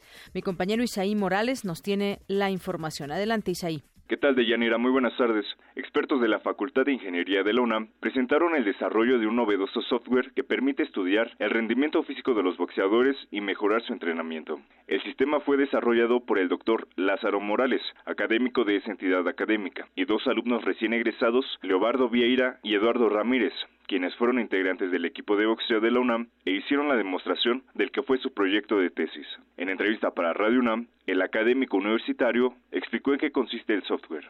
Es un sistema que consiste en la adquisición de información por medio de video de alta velocidad y la medición de la fuerza utilizando unos eh, instrumentos que se llaman celdas de carga. Inicialmente para cuantificar eh, la potencia de golpeo, pero a su vez con la información gráfica correlacionar eh, las posiciones de cada uno de los miembros articulares y su correlación con, con la potencia que se está midiendo. Sería básicamente para darle seguimiento a cómo el deportista va evolucionando de acuerdo, obviamente, a la asesoría de su entrenador. Eh, llega a ser un parámetro cuantitativo, deja de ser eh, relativo. El dispositivo cuenta con un programa capaz de determinar la fuerza del golpe y hace un seguimiento con videometría para analizar su relación con la intensidad del impacto. El experto señaló que el análisis biomecánico fue desarrollado para generar una herramienta que contribuya a la evolución del deporte universitario, que estaría disponible para su uso profesional. Este proyecto de inicio, eh, la idea fue generar una herramienta para que el deporte universitario este, tuviera acceso. Eh, sin embargo, obviamente estaría disponible para este ya un uso, pues hasta cierto punto comercial. Morales Acosta explicó que con las cámaras de alta velocidad se puede grabar la trayectoria del golpe recto y de gancho y registran velocidades de 800 y 200 cuadros por segundo. El académico informó que esta tecnología también puede utilizarse en otros deportes de contacto. No, así como está diseñado, eh, sirve para actividades de contacto. Sin embargo, eh, la metodología se puede ir adaptando a otras actividades. De hecho, lo estamos haciendo actualmente en la universidad hacia salto de longitud, eh, lanzamiento de martillo. Entonces, eh, hay un gran eh, panorama para este tipo de metodología que se está implementando. Lázaro Morales aseguró que es un buen momento para que la ingeniería y la ciencia en general incidan en el deporte, para así, en un futuro inmediato, obtener mejores resultados en el deporte universitario y nacional. De Yanira hasta aquí mi reporte. Buenas tardes.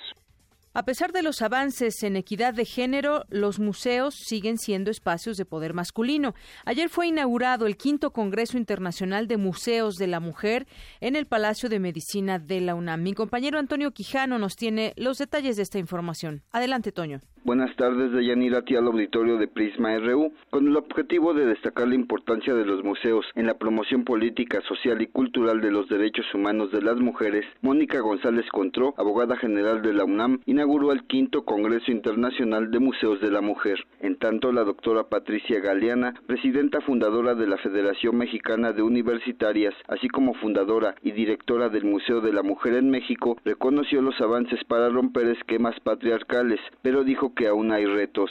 Las mujeres todavía están subrepresentadas en los poderes ejecutivo y judicial. Hay una brecha entre el salario que perciben respecto a los hombres. Los feminicidios y la violencia evidencian que todavía falta avanzar para lograr una sociedad igualitaria. Por ello destacó los esfuerzos que se realizan desde el ámbito de la educación para promover los derechos humanos de las mujeres. Los museos de la mujer son un libro abierto para revisar la historia no solo la historia política, sino la económica, la social y la cultural, con perspectiva de género, para hacer visibles a las mujeres como protagonistas, como sujetos y no como objetos de la historia, para que la historia de las mujeres deje de ser una historia olvidada y que se valore su quehacer y con ello se fortalezca su imagen actual. Nuestro objetivo es contribuir a generar una nueva cultura, una mentalidad que supere todo tipo de discriminación y prevenga la violencia. La mejor forma de medir el grado de civilización de un pueblo es la situación de sus mujeres. De ahí la importancia de este quinto Congreso Internacional de Museos de la Mujer que hoy inicia. Para Patricia Mercado, secretaria de Gobierno de la Ciudad de México, estos recintos aún son espacios de poder masculinos que dejan fuera a las mujeres artistas. Por eso aplaudo no solo la existencia de nuestro museo, sino la persistencia, la insistencia, la constancia, la resiliencia, como se dice ahora, de sus impulsoras, la fuerza de la lucha feminista que está detrás de estas batallas ganadas, porque los museos de mujeres son lugares de resistencia, son lugares de visibilidad de las obras de artistas, de su trabajo, de su mirada crítica de un mundo particularmente injusto y violento con esta mitad del planeta que somos las mujeres. Es importante apoyar estas iniciativas colectivas porque el verdadero cambio cultural que nuestra sociedad necesita hacia modelos más igualitarios e inclusivos vendrá de este tipo de intervenciones que modifican los imaginarios y que las representaciones culturales que de manera tradicional y las representaciones culturales que de manera tradicional han colocado las mujeres en un lugar de casi nula visibilidad pública. De Yanira Auditorio, este congreso cuenta con la participación de la Asociación Internacional de Museos de la Mujer, 29 académicas y activistas provenientes de 19 países, de 13 museos, una asociación civil, así como la Federación Mexicana de Universitarias. Las sedes de los trabajos son el Palacio de Medicina y el Museo de la Mujer de la UNAM. De Yanira Auditorio, hasta aquí mi reporte. Buenas tardes.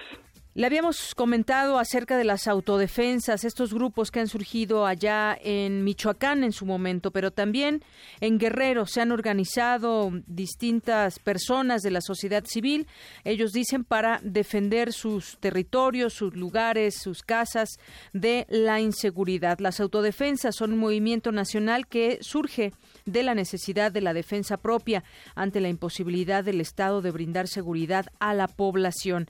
Le presentamos esta segunda parte de la nota que preparó mi compañera Ruth Salazar. ¿Qué tal, Deyanira? Buenas tardes. Esta es la información. Existen por lo menos 26 grupos de civiles armados fuera de Michoacán, estado donde nació el movimiento el 24 de febrero de 2013 a iniciativa de José Manuel Mireles, hoy preso en el Ceferezo de Tepic, Nayarit, acusado del delito de portación ilegal de armas de fuego. Después de Michoacán, Puebla es el estado que más movimientos de civiles armados registra. En los municipios de Cuetzalán, Amozoc, San Martín, Texmelucan, Ciudad Cerdán, Esperanza, son reconocidos por el Sistema de Inteligencia Federal como sitios con brotes de autodefensas.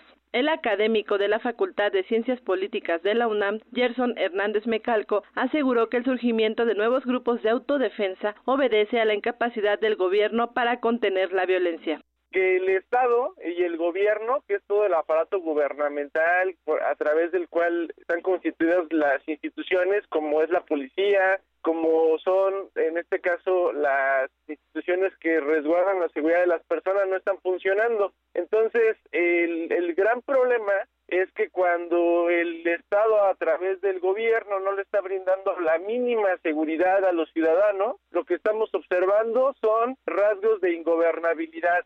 Un estudio de la Oficina de las Naciones Unidas contra la Droga y el Delito y del gobierno mexicano revela que en ocho estados del país se siembran hasta 28 mil hectáreas de amapola al año, lo que la coloca como el tercer productor a nivel mundial, siendo el estado de Guerrero el mayor productor a nivel nacional se ha convertido en el motor económico de al menos 1.287 comunidades en la entidad, con ganancias que ascienden a 1.200 millones de pesos.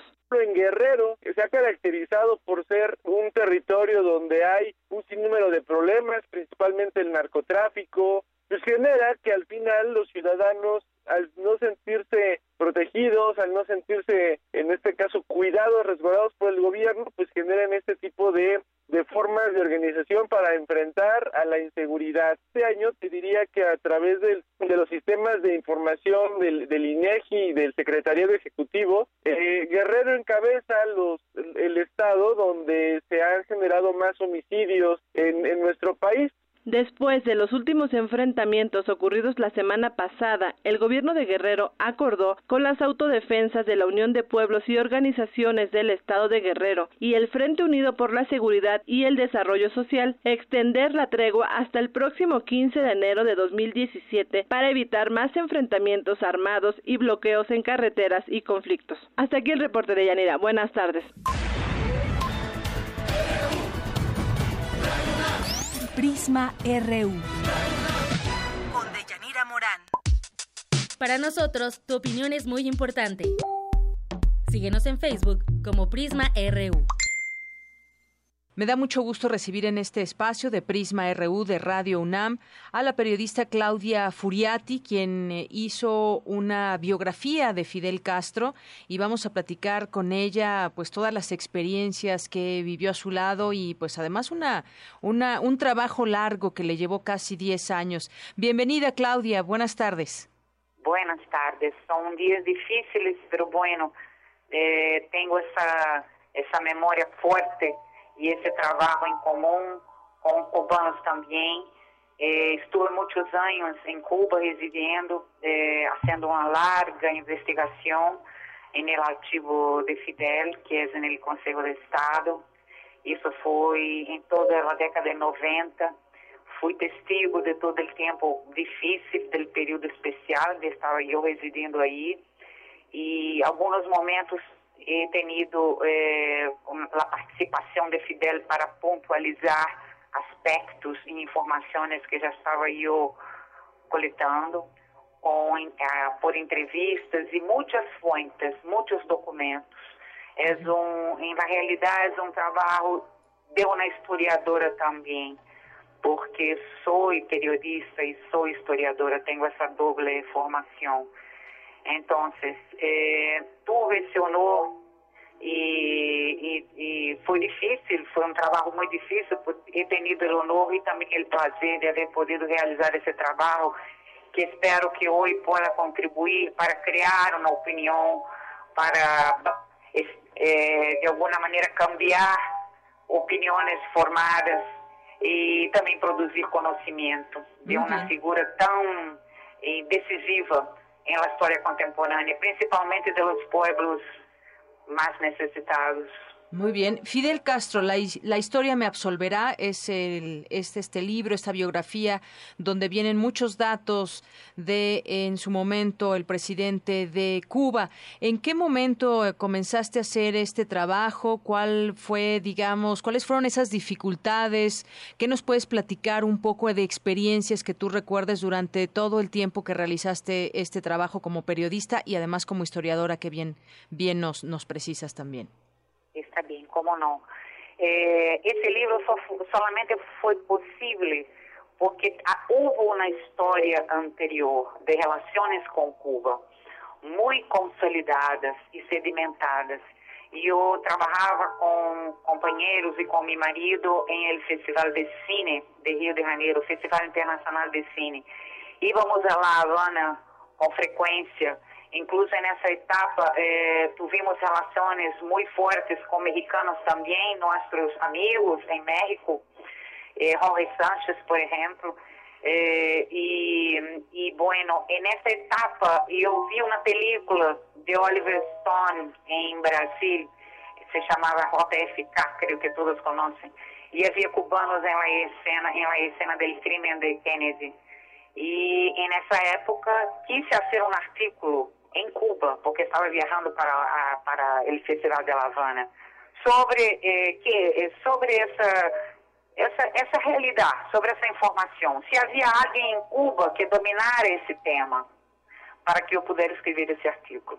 Então, de aí surgiu um livro, um primeiro livro, que foi Z.R. Hitler, eh, vou falar em inglês, The Plot to Kill Kennedy and Castro, porque eh, el livro habla de los atentados a Fidel e também do assassinato de Kennedy, porque há muitas coincidências de nombres e de hechos unindo los dos acontecimentos, os dois eventos. Então, eh, a partir desse livro, que al final eh, Fidel tuvo que ler el esboço e liberar algumas informações de caráter de segurança. Então, foi de, foi de aí que surgiu esse laço de confiança. E por esse laço de confiança, pude eu depois proponer, proponer-me a escrever algo, so- algo sobre seus 70 anos. Uhum. Eu estava por, por cumprir 70 anos. E não falei que queria ser uma biografia, porque que- sabia que a ele não lhe gostava. Eh, biografia para ele era como cultuar personalidade. Así es, es una, además una, una biografía eh, no autorizada, sino solo consentida, dices en una, en una parte, en una nota del mismo libro, ¿no? Exato. É, se, se, se, se, as pessoas querem entender consentida como autorizada, estão livres para fazê-lo. Pero Fidel foi muito preciso. Ele disse que não autorizava, não lhe gostava esse conceito, porque parecia que seria uma biografia oficial. Uhum. Que ele estava por detrás interferindo ou fazendo algum tipo de censura. E nunca, e nunca isso ocorreu. Ao revés. Me deixou muito livre para, para fazer meu texto, minha, minha investigação em meu texto, e, e incluso depois do livro já listo, agora lo atualizei, há como dois meses saiu uma nova edição em Brasil, eh, a quinta edição atualizada dos últimos anos, depois que se retirou de seus, de seus cargos. E, uhum. bueno, e ele nunca falou nada publicamente sobre esse livro. Eh, tuvo essa reserva de não interferir incluso depois. Eh, me ponía en la duda si isso era bueno ou malo, pero bueno, eh, creo que, que ha sido bueno porque ele resguardou a independência e a autonomia do texto. Isso Sim. foi, creio, positivo, muito positivo. Oye, Isso é um pouco coerente com o que ha Sim. dito al início, que consentia, pero que não autorizava. Muy Por isso o livro se chama Fidel Castro, una biografía consentida. Así es. En, eh, claro, en alguna parte tú describes a Fidel es alto, precoz, inteligente, audaz, estudioso, solidario, deportista, estratega, trabajador, camarada honrado, amigo de los pobres y valiente. Cuéntanos algo que tú recuerdas durante estos años, alguna experiencia que quieras compartir con nosotros durante este trabajo. Bueno, tengo varias experiencias así eh, de esa etapa.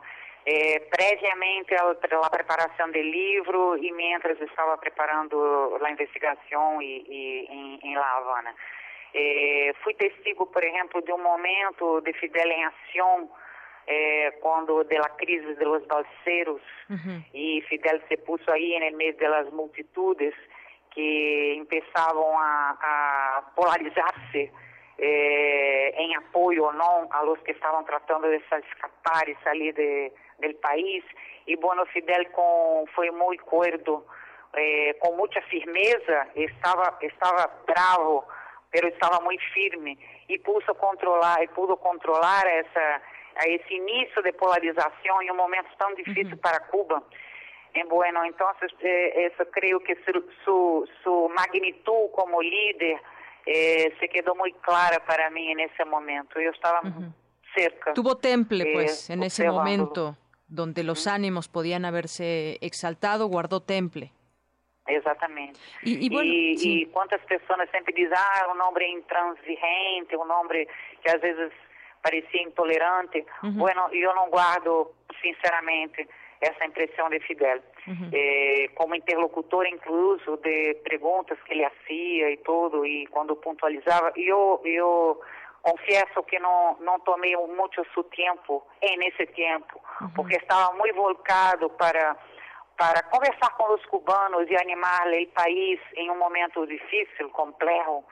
Então, eu tratava de não ocupá-lo nunca, porque em realidade o trabalho que eu estava fazendo era mínimo, não tinha importância eh, ante la, la, o processo que, que havia que, que uhum. seguir.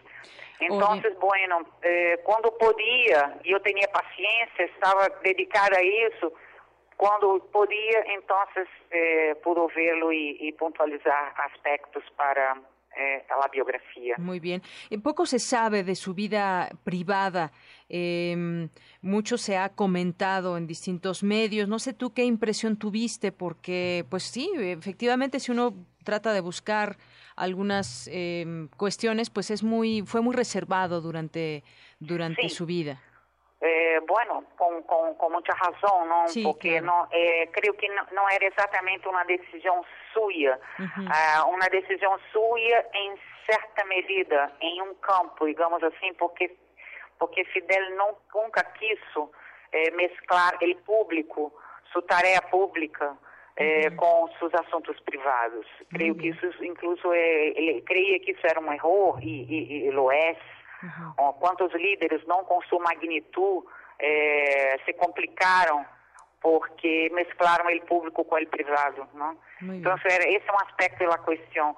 Pero o outro é que por, su, por, por tudo que representou em la história contemporânea, em la história dos pueblos eh, subdesarrollados eh, de los três continentes, como líder contemporâneo, por suas ideias, por, por ser um líder revolucionário da história contemporânea, eh, tinha que ter segurança, porque uhum. seu antagonista era uma parte do poder uhum. e seus raios, uma parte do poder em los Estados Unidos. E, e bueno, tinha que, que uma segurança firme e, sua segurança foi, provou que ha sido firme, porque quantas centenas, digo centenas, eh, porque diz, ah, incluso um número eh, eh, 638, pero bueno, prefiro esses centenas, centenas de ideias, planos e projetos contra sua vida. Bueno, tinha que ter segurança e reserva. Claro. E não havia meio para isso. Ah, é, incluso ah, algumas coisas, alguns hechos e aspectos de sua vida particular, vida privada, me demorei muito a insistir para saber, porque era meu dever pô-las, é, escrever sobre isso porque estava falando sobre ele, não não era não estava falando só, somente sobre a história da revolução, era a história de, do personagem. Así es. Y bueno, me tuve paciencia de esperar, e incluso el, la primera vez que se habló de su, su esposa, Dalia, y de sus hijos del último matrimonio, eh, fue exactamente en el libro, en el libro que yo, que yo escribí. Muy bien. Bueno, pues una gran labor de investigación y de síntesis, porque bueno, hay tantas cosas que decir sobre los pasajes históricos en que estuvo presente Fidel Castro. Pues yo te agradezco mucho y de paso, pues recomendamos a nuestra audiencia que pueda, si es que no lo ha leído, este libro Fidel Castro, La historia me absolverá, de Claudia Furiati, a quien agradezco mucho habernos tomado la llamada desde Brasil para eh, Prisma RU de Radio Una. Muchas gracias, Claudia. Muchas gracias a usted y un saludo fuerte a los mexicanos, mis hermanos también en el corazón. Muchas gracias, Claudia Furiati. Hasta luego. Hasta luego. Buenas tardes. Gracias. Bueno, pues fue Claudia Furiati, eh, historiadora y periodista de, eh, de Fidel Castro, esta, este libro que hizo y lo que nos platica al respecto, cuánto tiempo le tomó y bueno, algunas de las experiencias que nos platica en este momento. Muchas gracias y gracias a usted que nos sintoniza. Prisma RU. Un programa con visión universitaria para el mundo. Queremos conocer tu opinión. Síguenos en Twitter como arroba PrismaRU. Global RU.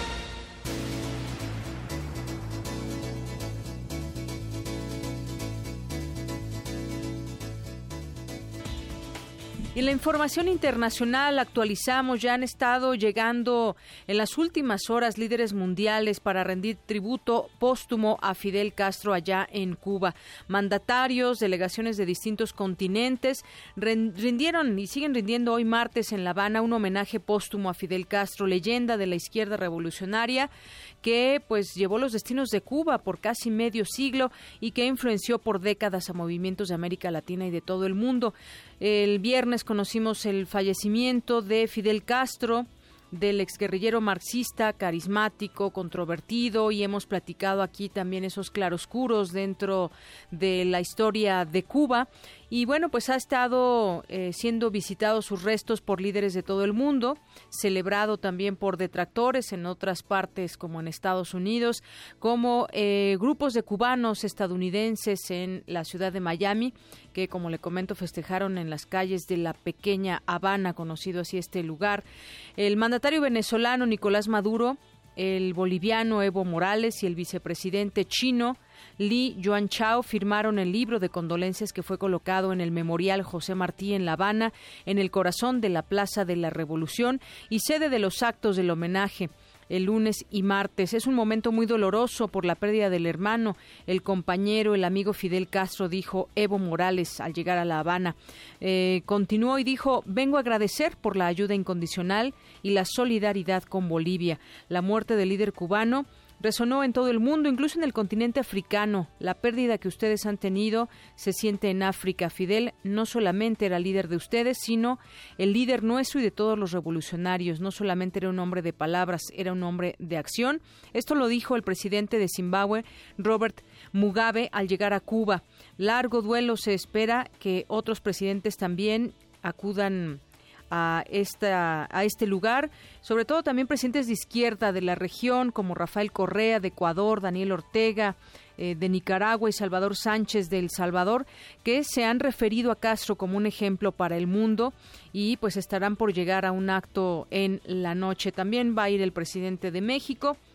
Y bueno, pues finalmente el día de mañana, miércoles, las cenizas serán llevadas a, em, hacia Santiago de Cuba, donde llegarán el próximo sábado, siguiendo un itinerario que rememora la caravana de la libertad, el trayecto que hizo Fidel Castro con otros revolucionarios en enero de 1959. El acto va a ser muy triste, pero al mismo tiempo muy comprometedor porque se va a ratificar que van a seguir sus ideas para la eternidad, dijo sobre el homenaje el martes Hipólito Rodríguez, un cubano de 67 años que hacía fila para entrar al memorial, que por cierto han llegado hasta, se calcula hasta dos millones de cubanos en este memorial a Martí, ahí en la Habana.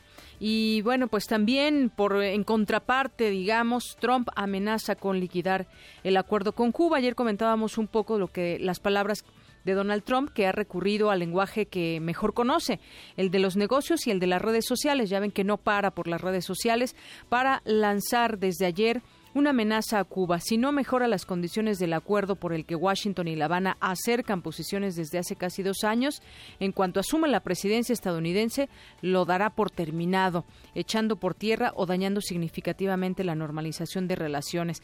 Sin embargo, bueno, pues el mensaje en las redes sociales coincide también con el inicio de los tributos en Cuba por la muerte de Fidel Castro. Y bueno, hay un comunicado que ya su gente de prensa de Trump dice que pues eh, va a negociar o por lo menos dijo su asesora y ex jefa de campaña Kellyanne Conway que pues bueno, trató de matizar en un comunicado las declaraciones de Trump sobre Cuba y dijo que el presidente electo está abierto a estudiar y de hecho a reiniciar las relaciones con Cuba. Esto lo aseguró a la cadena ABC. Pues vamos a ver, ojalá sea un acuerdo que valga la pena para ambas naciones, porque ya había de alguna manera un camino recorrido por Obama y echar por la borda todo, pues sería algo complicado para sobre todo para la isla. Bueno, pues eso es parte de la información internacional que le tenemos el día de hoy. Mañana le seguiremos informando sobre lo más importante, lo más relevante, ya con esta, eh, pues. Eh, después de los de las eh, visitas de los jefes de estado allá en La Habana, pues este arranque que se llevarán los restos hacia en su camino hacia Santiago de Cuba de Fidel Castro. Prisma RU.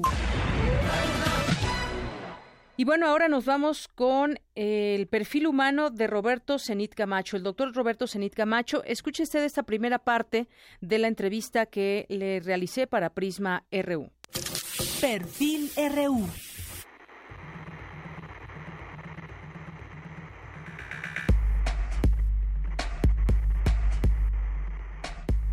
Roberto Zenit Camacho es licenciado en Ingeniería Mecánica por la UNAM. Realizó su maestría y doctorado en el Instituto Tecnológico de California, especializándose en fluidos. Gracias a sus aportaciones al campo de la física, que comprenden contribuciones sobresalientes en flujos granulares y burbujeantes, y por un servicio dedicado a fortalecer la unidad de dinámica de fluidos en México, fue nombrado Fellow de la American Physical Society. Es una distinción de honor que significa el reconocimiento de la carrera de una persona otorgado por sus colegas. Roberto Zenit Camacho ha realizado toda su investigación en México en el Instituto de Investigaciones en Materiales de la UNAM, luego de declinar la invitación que la NASA le hizo para trabajar como investigador en un proyecto que planteaba la aplicación en trabajos de transporte de material granular en la Luna y en el planeta Marte. Para hablar de su decisión de hacer investigación de calidad en México y sobre una ciencia que está en todos lados pero que es poco conocida, porque nadie habla de ella, hoy nos acompaña el doctor Roberto Zenit Camacho en el perfil humano de Prisma RU.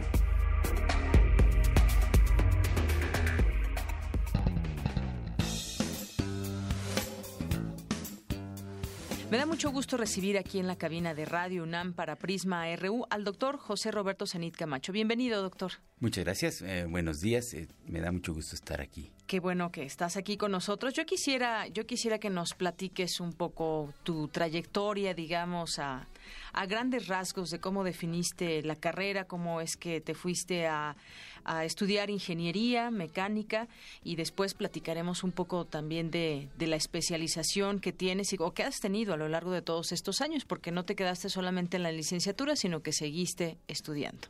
¿Cómo llegaste ahí? Eh, yo estudié la carrera de Ingeniería Mecánica en la Facultad de Ingeniería de la UNAM. Eh, desde, desde muy temprano siempre tuve facilidad por, por las materias más... Complicadas para muchos. Entre comillas, sí, es que eso además a mí me, no creo que, creo que es una cosa de gustos, no creo que sea más difícil que la historia, ¿no? Sí, eh, tienes razón, es de gustos. Es de gusto, y a mí siempre me gustó y siempre se me facilitó, ¿no? Entonces desde temprano yo quería estudiar física. Y un poco, un poco a ciegas, un poco nada más viendo libros, porque mis papás eh, no fueron a la universidad, no, no, no tienen, no son, no son de carrera universitaria. Entonces un poco sin, sin, sin conocimiento, pues leyendo la escuela, no sé. Y yo desde niño quería estudiar física, pero en el momento de que hice mi examen para entrar a la UNAM, ya en la licenciatura, por alguna razón eh, decidí cambiar y dije, bueno, lo más cercano a física es ingeniería, ¿no? Y eso es cierto. Y entonces me inscribí en la carrera de ingeniería mecánica, que desde mi punto de vista era la más cercana. Y entré a la facultad y me gustó mucho pero ya estando avanzando eh, en mis estudios en la licenciatura, pues me di cuenta que lo que más me gustaba era la física, ¿no? La diferencia entre las dos es un poco la, aplicación del conocimiento, ¿no? Mientras que la ingeniería toma conocimientos ya bien establecidos para desarrollar algo útil para el humano, la física no necesariamente desarrolla productos, sino que estudia eh, la naturaleza de las cosas para entender cómo funciona.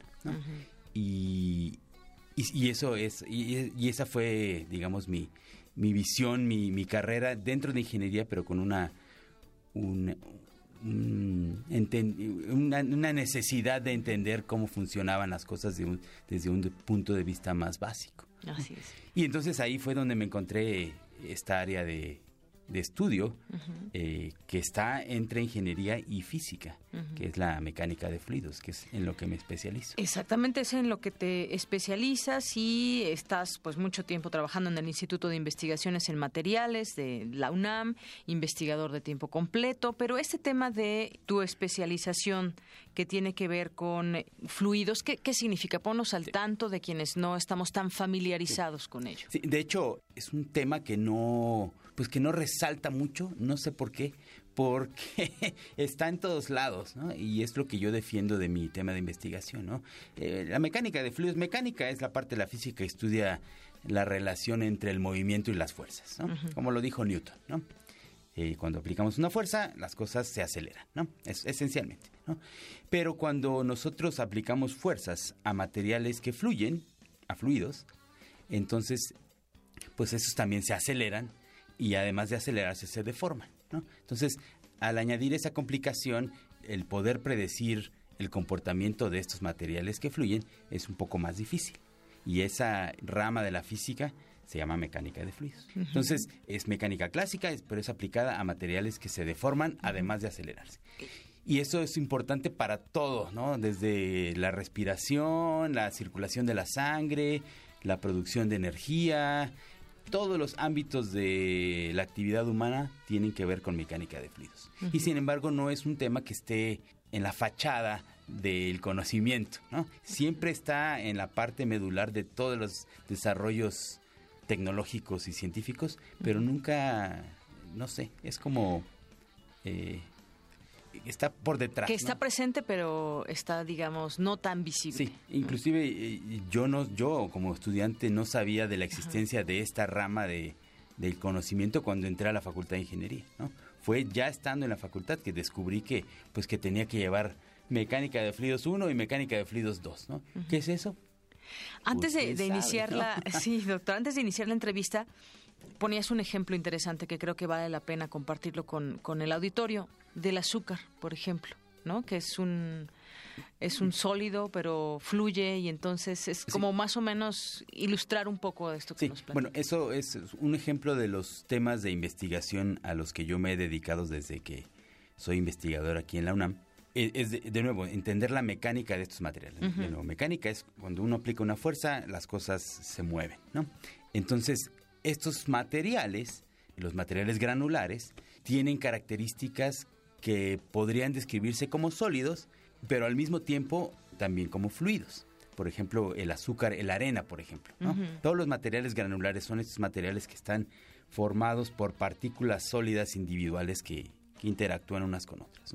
Entonces, como tal, pues son partículas sólidas y entonces se deberían modelar como sólidos. Pero si uno vierte una taza de azúcar, fluye y entonces al fluir se vuelve en un fluido, en un, en un líquido. Entonces es un líquido exótico. Entonces, esos materiales son muy difíciles de predecir cómo se van a comportar. Y por eso es que se hace investigación científica sobre ellos. Así es.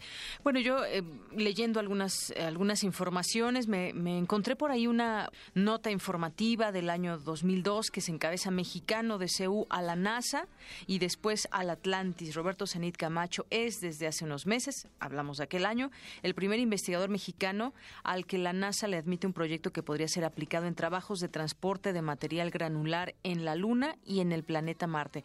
Remitámonos, doctor, a, ese, a esos años. ¿Cómo fue que llegas hasta la NASA y además ya por esa época estabas ya en tu, en tu doctorado, me parece, en Estados Unidos o ya habías terminado o cómo no, yo, yo em, terminé mi doctorado en 1997, hace un, poco, un par de años, y me, me integré como investigador en la UNAM en 1999, al final de 1999, que por cierto era estábamos a la mitad de una de las de los problemas más graves de la universidad. Estaba la huelga esta que duró nueve meses. ¿verdad? a finales de 99 fue fue un momento muy difícil ¿no? pero yo regresé repatriado por el CONACIT y de nuevo pues como investigador joven eh, eh, uno de los temas en los que comencé a trabajar fue la mecánica de materiales granulares entonces en, esos primeros años eh, buscando temas de investigación que fueran relevantes me encontré con materiales granulares y decidí escribir un proyecto de investigación, una propuesta, ¿no? Es una idea donde yo digo, pues sería interesante estudiar estos materiales, pero quitando el efecto de la gravedad. ¿Por qué? Porque como, como te describí hace un rato, el material granular son partículas sólidas que cuando eh, la fuerza de la gravedad actúa sobre cada partícula, estas se, se condensan, ¿no? se, se apilan. Y entonces ese apilamiento hace que se, que se vele, que se, que se oculten ciertas propiedades de ese material. Entonces, si yo tuviera un interruptor de la gravedad, la quito y entonces ya puedo entender mejor cómo se comporta, ¿no? Entonces, esa es la idea. Entonces, escribimos un proyecto junto con un colega mío en una universidad en Estados Unidos. Su nombre es Carl Wasgreen y está en la Universidad de Purdue. Entonces dijimos, tenemos esta idea y queremos hacer experimentos en gravedad reducida y para, para, entender la mecánica de materiales granulares. Entonces la sometimos a, una agencia de financiamiento de la NASA y lo, aceptaron. Entonces ese proyecto tenía una, una cierta parte para hacer experimentos en tierra y una parte que tenía, la mitad del, del proyecto tenían que hacerse experimentos en gravedad reducida. Entonces la parte, y, esto es lo que hace, perdón, hacemos los científicos todo el tiempo. Escribimos propuestas, buscamos financiamiento y hacemos experimentos o teorías o simulaciones numéricas.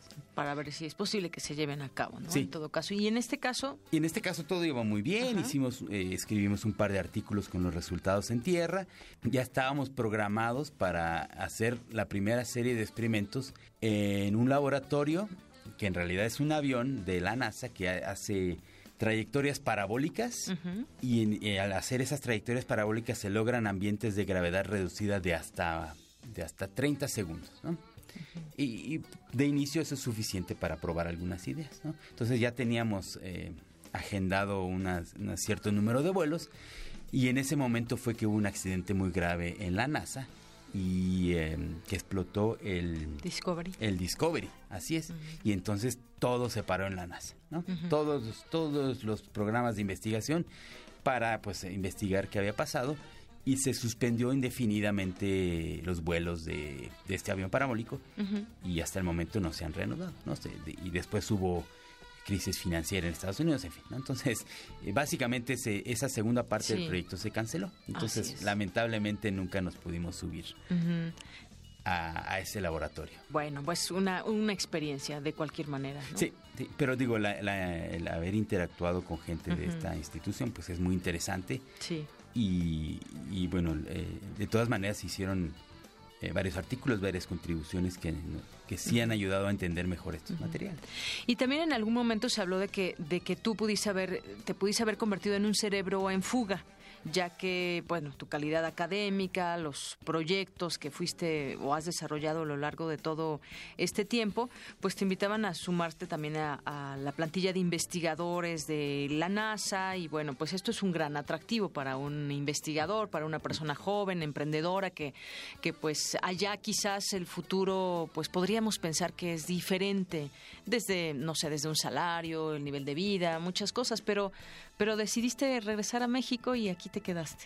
Sí. ¿Cómo fue esa decisión? pues es una decisión muy personal y es muy un poco de idealismo, ¿no? Eh, yo, como tú dices, yo creo que mi trabajo lo podría hacer tan bien o mejor si estuviera en Estados Unidos o en otro país, pero yo creo que también es parte de, de una responsabilidad social contribuir literalmente ahora con un granito de arena pero no todos piensan así, doctor. Yo lo sé. y, yo no sé. Yo quisiera pensar que ha sido una buena decisión. Yo estoy muy contento con mi carrera y lo he hecho bien. Y mi objetivo, mi, mi, mi sueño era pues hacer investigación de, del más alto nivel, pero en México. En México, en tu país. Y eso pues espero, considero yo que lo he, lo he logrado en mi, eh, en mi especialidad.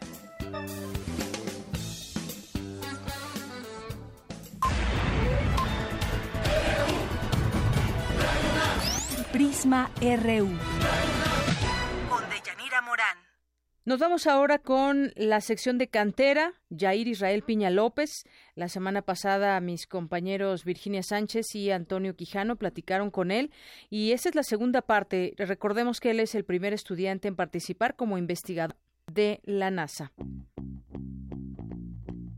Jair Israel Piña López de la Facultad de Ciencias fue invitado por la NASA para participar como estudiante e investigador, convirtiéndose en el primer mexicano y más joven estudiante en recibir esta distinción.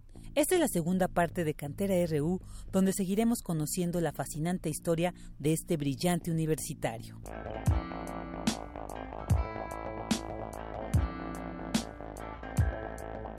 En serio fue un shock, así como wow, que la Agencia de Aeronáutica y Administración del Espacio reconozca tu trabajo, significa que tienes una responsabilidad de mejorarlo y de, comprometerte con la universidad y con tu nación. Y continuó desarrollándolo y publicamos el primer artículo con este detector, con el doctor Epifanio Cruz Zaragoza del ICN, en el Journal of Physics. Y un meses después, NASA lo integra al sistema de datos de astrofísica. Entonces es como todo el reservorio que NASA utiliza y lo toman a, de consideración para las misiones a la Luna y a Marte para detectar radiación. Y es así como me veo involucrado y continuamos la, este tipo de cooperaciones y en el verano que acaba de pasar, 2016, eh, fui a la Universidad de Samara, Rusia, a realizar un componente satelital para determinar lo que es la cantidad de iones en la ionosfera, que se considera clima espacial, monitoreo del clima espacial, y posteriormente el International Space Education Board me da un reconocimiento como estudiante investigador y esta Junta Internacional de Educación Espacial es auspiciada por la NASA, la Agencia Espacial Europea, la Agencia Espacial Japonesa y la Agencia Espacial Mexicana. Y esa es como mi pequeña trayectoria.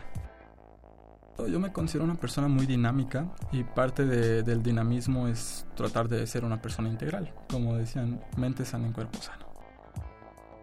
Durante mi preparatoria participé en atletismo. Después me integro al equipo de fútbol americano de Pumas Oro, pero lo dejo por la escuela. Es cuando comencé a desarrollar este prototipo para purificar el agua y fue la Y en la vida, o el deporte o la academia. Y me gustó la academia porque es algo que no había realizado. Dije, pues hay que darse el tiempo para poder entender, comprender y la oportunidad de intentar nuevas cosas.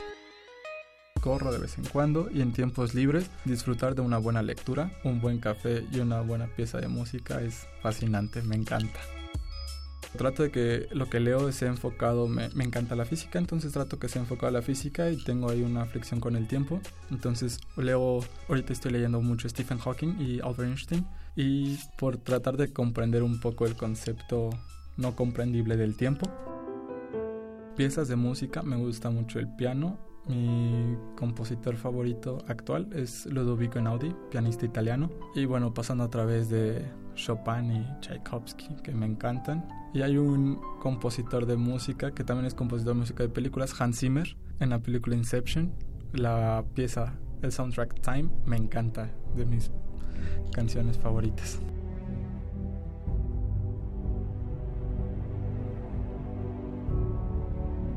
Ahora me siento con una responsabilidad y compromiso tan grande que debo reconocer que los primeros días no dormía, sabiendo de que México tiene la mira en mí, de, un símbolo de, de confianza, de te confía México el que tú puedas realizar todo esto y para mí es un compromiso enorme porque siento que cargo ahora a México y a la UNAM. Para mí es un honor, pero este honor representa un gran compromiso y no me queda más que estar agradecido con la máxima casa de estudios, la Universidad Nacional Autónoma de México, por todo lo que me ha brindado.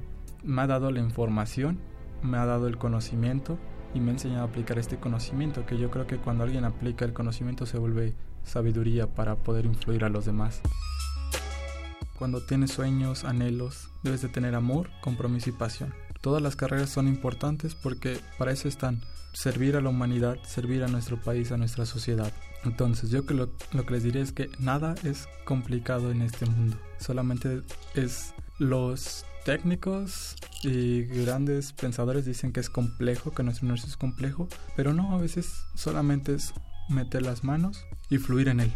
Es algo que he aprendido en la física, que no puedes forzar a la naturaleza, no te puedes forzar a ti, sino simplemente de aceptar las cosas como son y fluir en ellas. Y parte de eso es como los problemas no son problemas, son retos, retos para solucionarlos y que solucionamos estos retos nos van a llevar a muchísimos más caminos y más soluciones en otras instancias. Que jamás se rindan, que jamás desistan, sobre todo que crean en ellos. Después, que tengan compromiso, amor y pasión por todo lo que están haciendo, que valoren sus acciones, y van a tener a lo largo de la vida personas que les van a decir no puedes y personas que los van a motivar a que sí pueden. Pero solamente les digo que cuando ponen un blanco en su camino, no dejen de mirarlo. Sigan, sigan, sigan. Y nuestra vida es como una vereda. Vas a encontrar montañas pequeñas, grandes, pero lo que no sabes es de que ese camino te está llevando a la cima. Y la vista en la cima es muy, muy padre, muy bonita. Pero sobre todo mantener y conservar el lugar en la cima. Llegar es fácil, lo difícil es mantenerse. Para Radio UNAM, Virginia Sánchez y Antonio Quijano. Arte y cultura.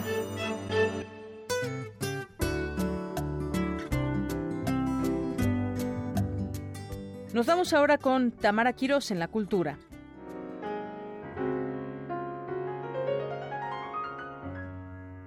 María Luisa Tamés empezó su carrera profesional ganando el primer lugar del concurso nacional de canto Carlo Morelli en 1981.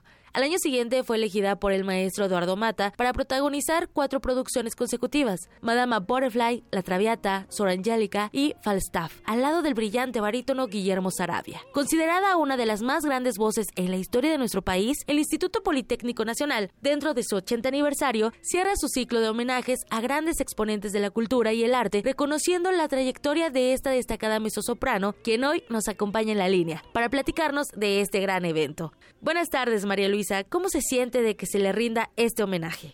resultó inesperado, muy honrada de que además sea un homenaje organizado en el marco de los 80 años del, del Instituto Politécnico Nacional, una institución tan importante. Normalmente podría, tal vez, podría no asociarse con la cultura, pero que cada vez está eh, mucho más involucrada este año.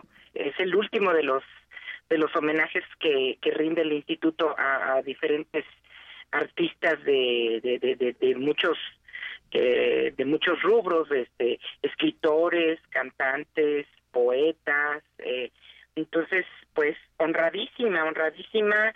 Fue un algo que llegó muy inesperado, muy sorpresivo y eh, pues eh, muy, muy, muy emocionada. ¿Quiénes participan en este gran homenaje, en este gran evento? Es, ha sido una, una labor de, de, trabajo de, de, muchos de mucho tiempo, de muchos meses, lo está organizando eh, maravillosamente bien la, la licenciada eh, Silvia González Calderón, que es de, la directora de difusión cultural del instituto, este Benito Alcocer y eh, Guillermina Ochoa, todo el equipo de, artistas de diseño, con todos ellos eh, una, una gran amistad, una profunda amistad. Y eh, también el maestro Jesús Suaste, un colega, he compartido el escenario, el maestro Suaste, Héctor Sosa, Paco Méndez Padilla y el maestro de Nepi. Podríamos definir, ¿no? Esta experiencia, honestidad y la pasión en escena que, que nos transmite María Luisa Tamés. ¿Qué canciones o vaya, qué vamos a escuchar en este homenaje?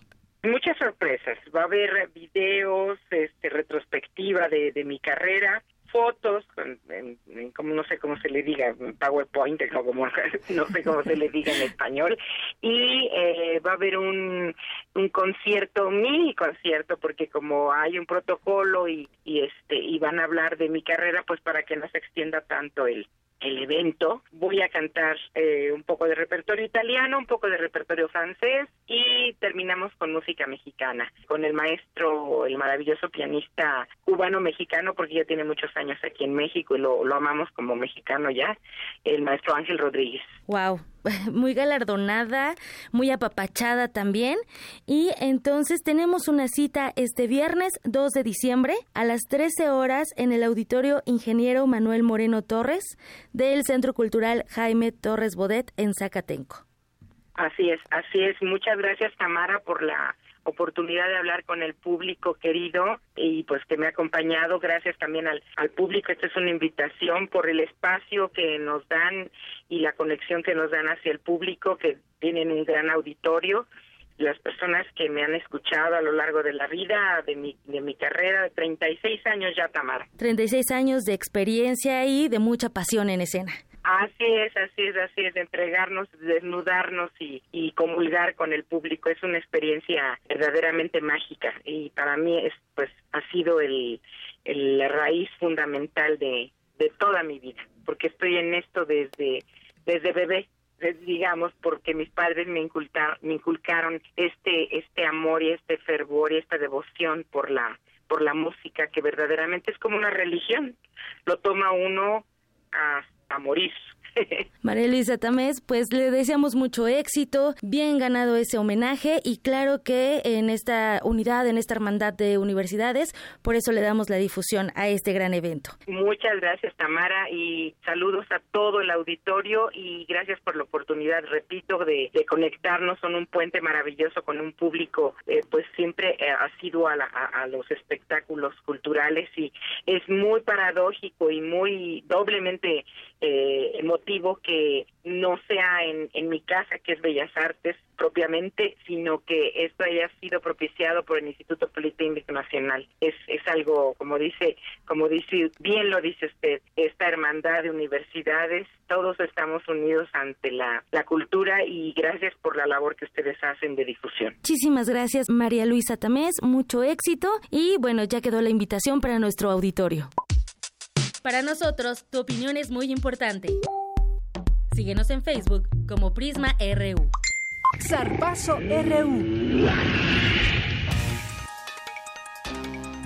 Y ya estamos por cerrar. Nos vamos contigo, Eric Morales, en los deportes. Gracias, Deyanira. Nos vamos con la información deportiva porque anoche se estrelló al noroeste de Colombia el avión donde viajaba el equipo brasileño Chapecoense. La escuadra se dirigía a la ciudad de Medellín para disputar la final de ida de la Copa Sudamericana frente al Atlético Nacional Colombiano. Según las autoridades, 81 personas viajaban a bordo y lamentablemente fallecieron 76, de las cuales 37 eran futbolistas, 8 directivos, 20 periodistas, 3 invitados y 8 tripulantes. Luego de la noticia, cientos de equipos y personalidades del fútbol han dado mensajes de solidaridad a los familiares y amigos de las víctimas. Uno de ellos es Zinedine Zidane, técnico del Real Madrid. Quiero enviar mi apoyo y a nombre de todo el club a todos los familiares y amigos de los fallecidos del incidente de Colombia y también, por supuesto, al club chapecoense y, y a toda su afición. El Atlético Nacional, equipo con el que se iban a enfrentar en la final de la Copa Sudamericana, pidió que el campeonato se le entregue al chapecoense y el premio económico sea otorgado a los familiares de las víctimas. Y bueno, vamos a recordar a este club con el festejo que realizaron cuando accedieron a la final de esta Copa Sudamericana.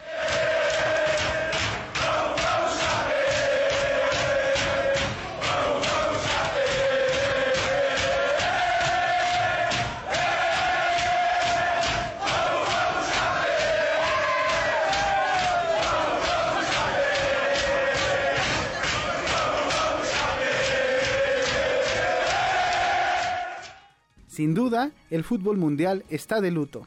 Y en otro tema, hoy en nuestra efeméride deportiva recordamos el nacimiento de uno de los clubes más importantes del mundo.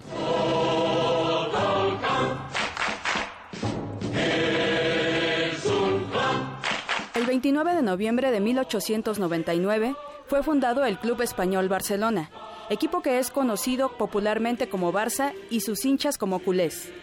Cuenta con 24 campeonatos de la Liga Española, 5 ligas de campeones de Europa, 3 Copas Mundiales de Clubes, entre otros títulos. Para Rakitic, Rakitic para Messi.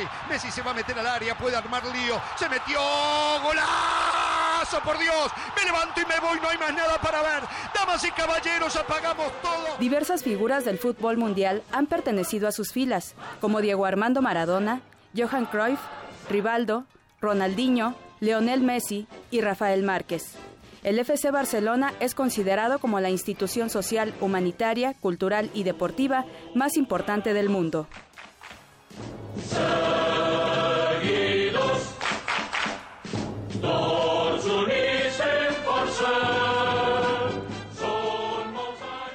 Hasta aquí la información de Yanira. Nos escuchamos el día de mañana. Ya casi nos vamos, pero antes la información de última hora con mi compañero Antonio Quijano. Adelante.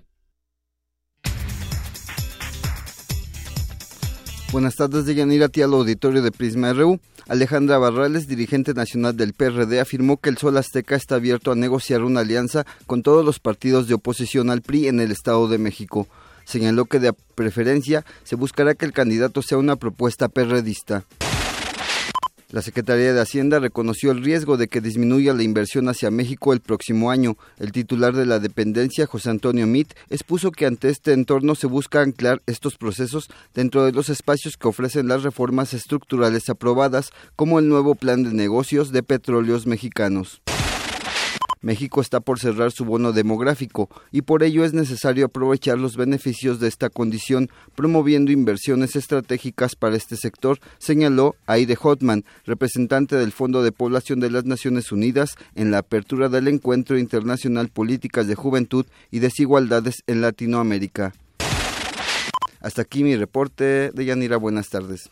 Gracias, Toño, y nos despedimos. Muchas gracias por acompañarnos durante estas dos horas. Lo esperamos mañana desde la Feria Internacional del Libro de Guadalajara. Ahí estaremos muy gustosos de llevarle toda la información y lo que está sucediendo en esta importante feria. Mi nombre es Deyanira Morán y en nombre de todo este equipo le deseo que tenga muy buena tarde, buen provecho y hasta mañana.